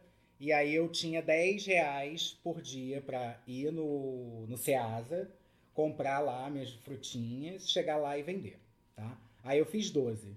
O que que eu faço? Eu pego 10 reais, pago pro Ceasa, esses 2 reais eu gasto tudo e não levo comida para casa. E aí eu chego em casa, meus filhos estão com fome e amanhã eu faço tudo igual. Eles fizeram o seguinte, eles deram é, sei lá, 20 dólares, falaram: olha só, você vai comprar 10, você vai ter um giro de 10, você vai realizar um lucro de 2 e você não vai poder gastar esse dinheiro, porque no, amanhã você vai é, vender, você vai comprar 12, vai fazer 20, é, 14, é, sei lá, e você vai começar a acumular dinheiro através disso. Ninguém conseguiu fazer. Eu já tô Ninguém conseguiu fazer. É porque é muito número, né? comprar né? mais. Eles subsidiaram os feirantes uhum. que terminavam o dia no zero para eles não terminarem o dia no zero. E eles davam um jeito de terminar o dia no zero. Porque eles estão tão apegados àquela ideia do gastar, a necessidade do gastar dentro daquela cultura, que não importa, eles podiam ter um milhão de dólares de subsídio, eles iam gastar aquele um milhão de dólares assim. e voltar para o estado de escassez. Do tipo, eu não sei como é que vai ser amanhã. Então eu tenho É. que gastar hoje. Não, isso ele, nem, isso ele nem aborda no. Ele aborda outras questões, questões culturais, tipo, é, a pessoa ter que comprar presente de casamento e que não sei o quê. Uhum. Mas não fala, nesse caso específico da Índia. E até um pouco de falta de imaginação. Você não pensa, ok, eu tenho esse dinheiro, o que que eu posso fazer com ele? Vamos pensar? Não, o cara ele vai no piloto automático. É hábito. E hábito é talvez a, fo- uma uma das maiores forças. Acho que é mais forte até do que os juros compostos. Hábito é um negócio que escraviza a gente de um jeito É. absurdo. Então, para fechar, eu vou dar minha dica. Eu tinha duas dicas, mas a gente se alongou demais. Eu vou falar só de uma. É, o Curtiço, de Aloysio Azevedo, A clássica. de 1890. É a, é a obra que mais marca o naturalismo no Brasil. E a história é assim: o Jo- João Romão, que é um português, ele é comerciante, ele tem uma pedreira, uma venda e um cortiço. E ele mora perto da pedreira, é, perto do cortiço, que é perto da pedreira, e ele tem um vizinho que se chama Comendador Miranda, que também é português, e ele tem muito prestígio. E o João Romão não tem esse prestígio, ele quer o prestígio. E aí o que, que ele faz? As pessoas que trabalham na pedreira moram no cortiço e compram na venda. Então, ele, o dinheiro sempre tá para ele, sempre tá, tá para ele. E ele é uma pessoa horrível, porque ele faz coisas horrorosas e passa por cima de todo mundo. Ele é horrível, horrível, horrível.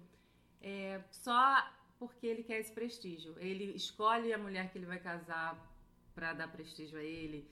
Ele engana uma uma mulher, uma negra maravilhosa que morava com ele, que era a mulher dele.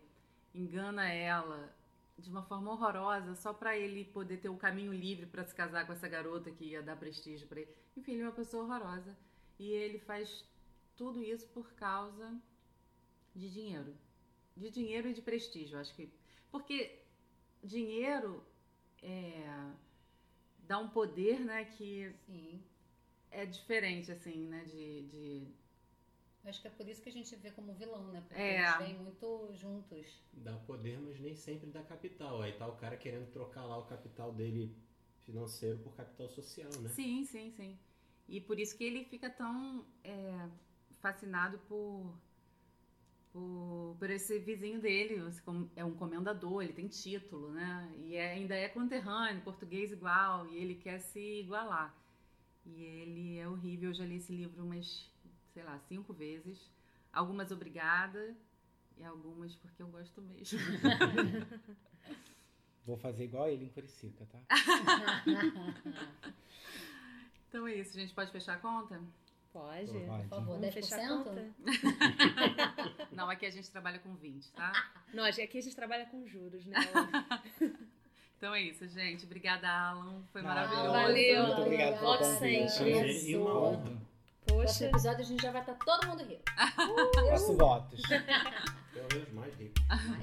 Um beijo, gente. Tchau, tchau. Beijo. Tchau, tchau, gente. Beijo.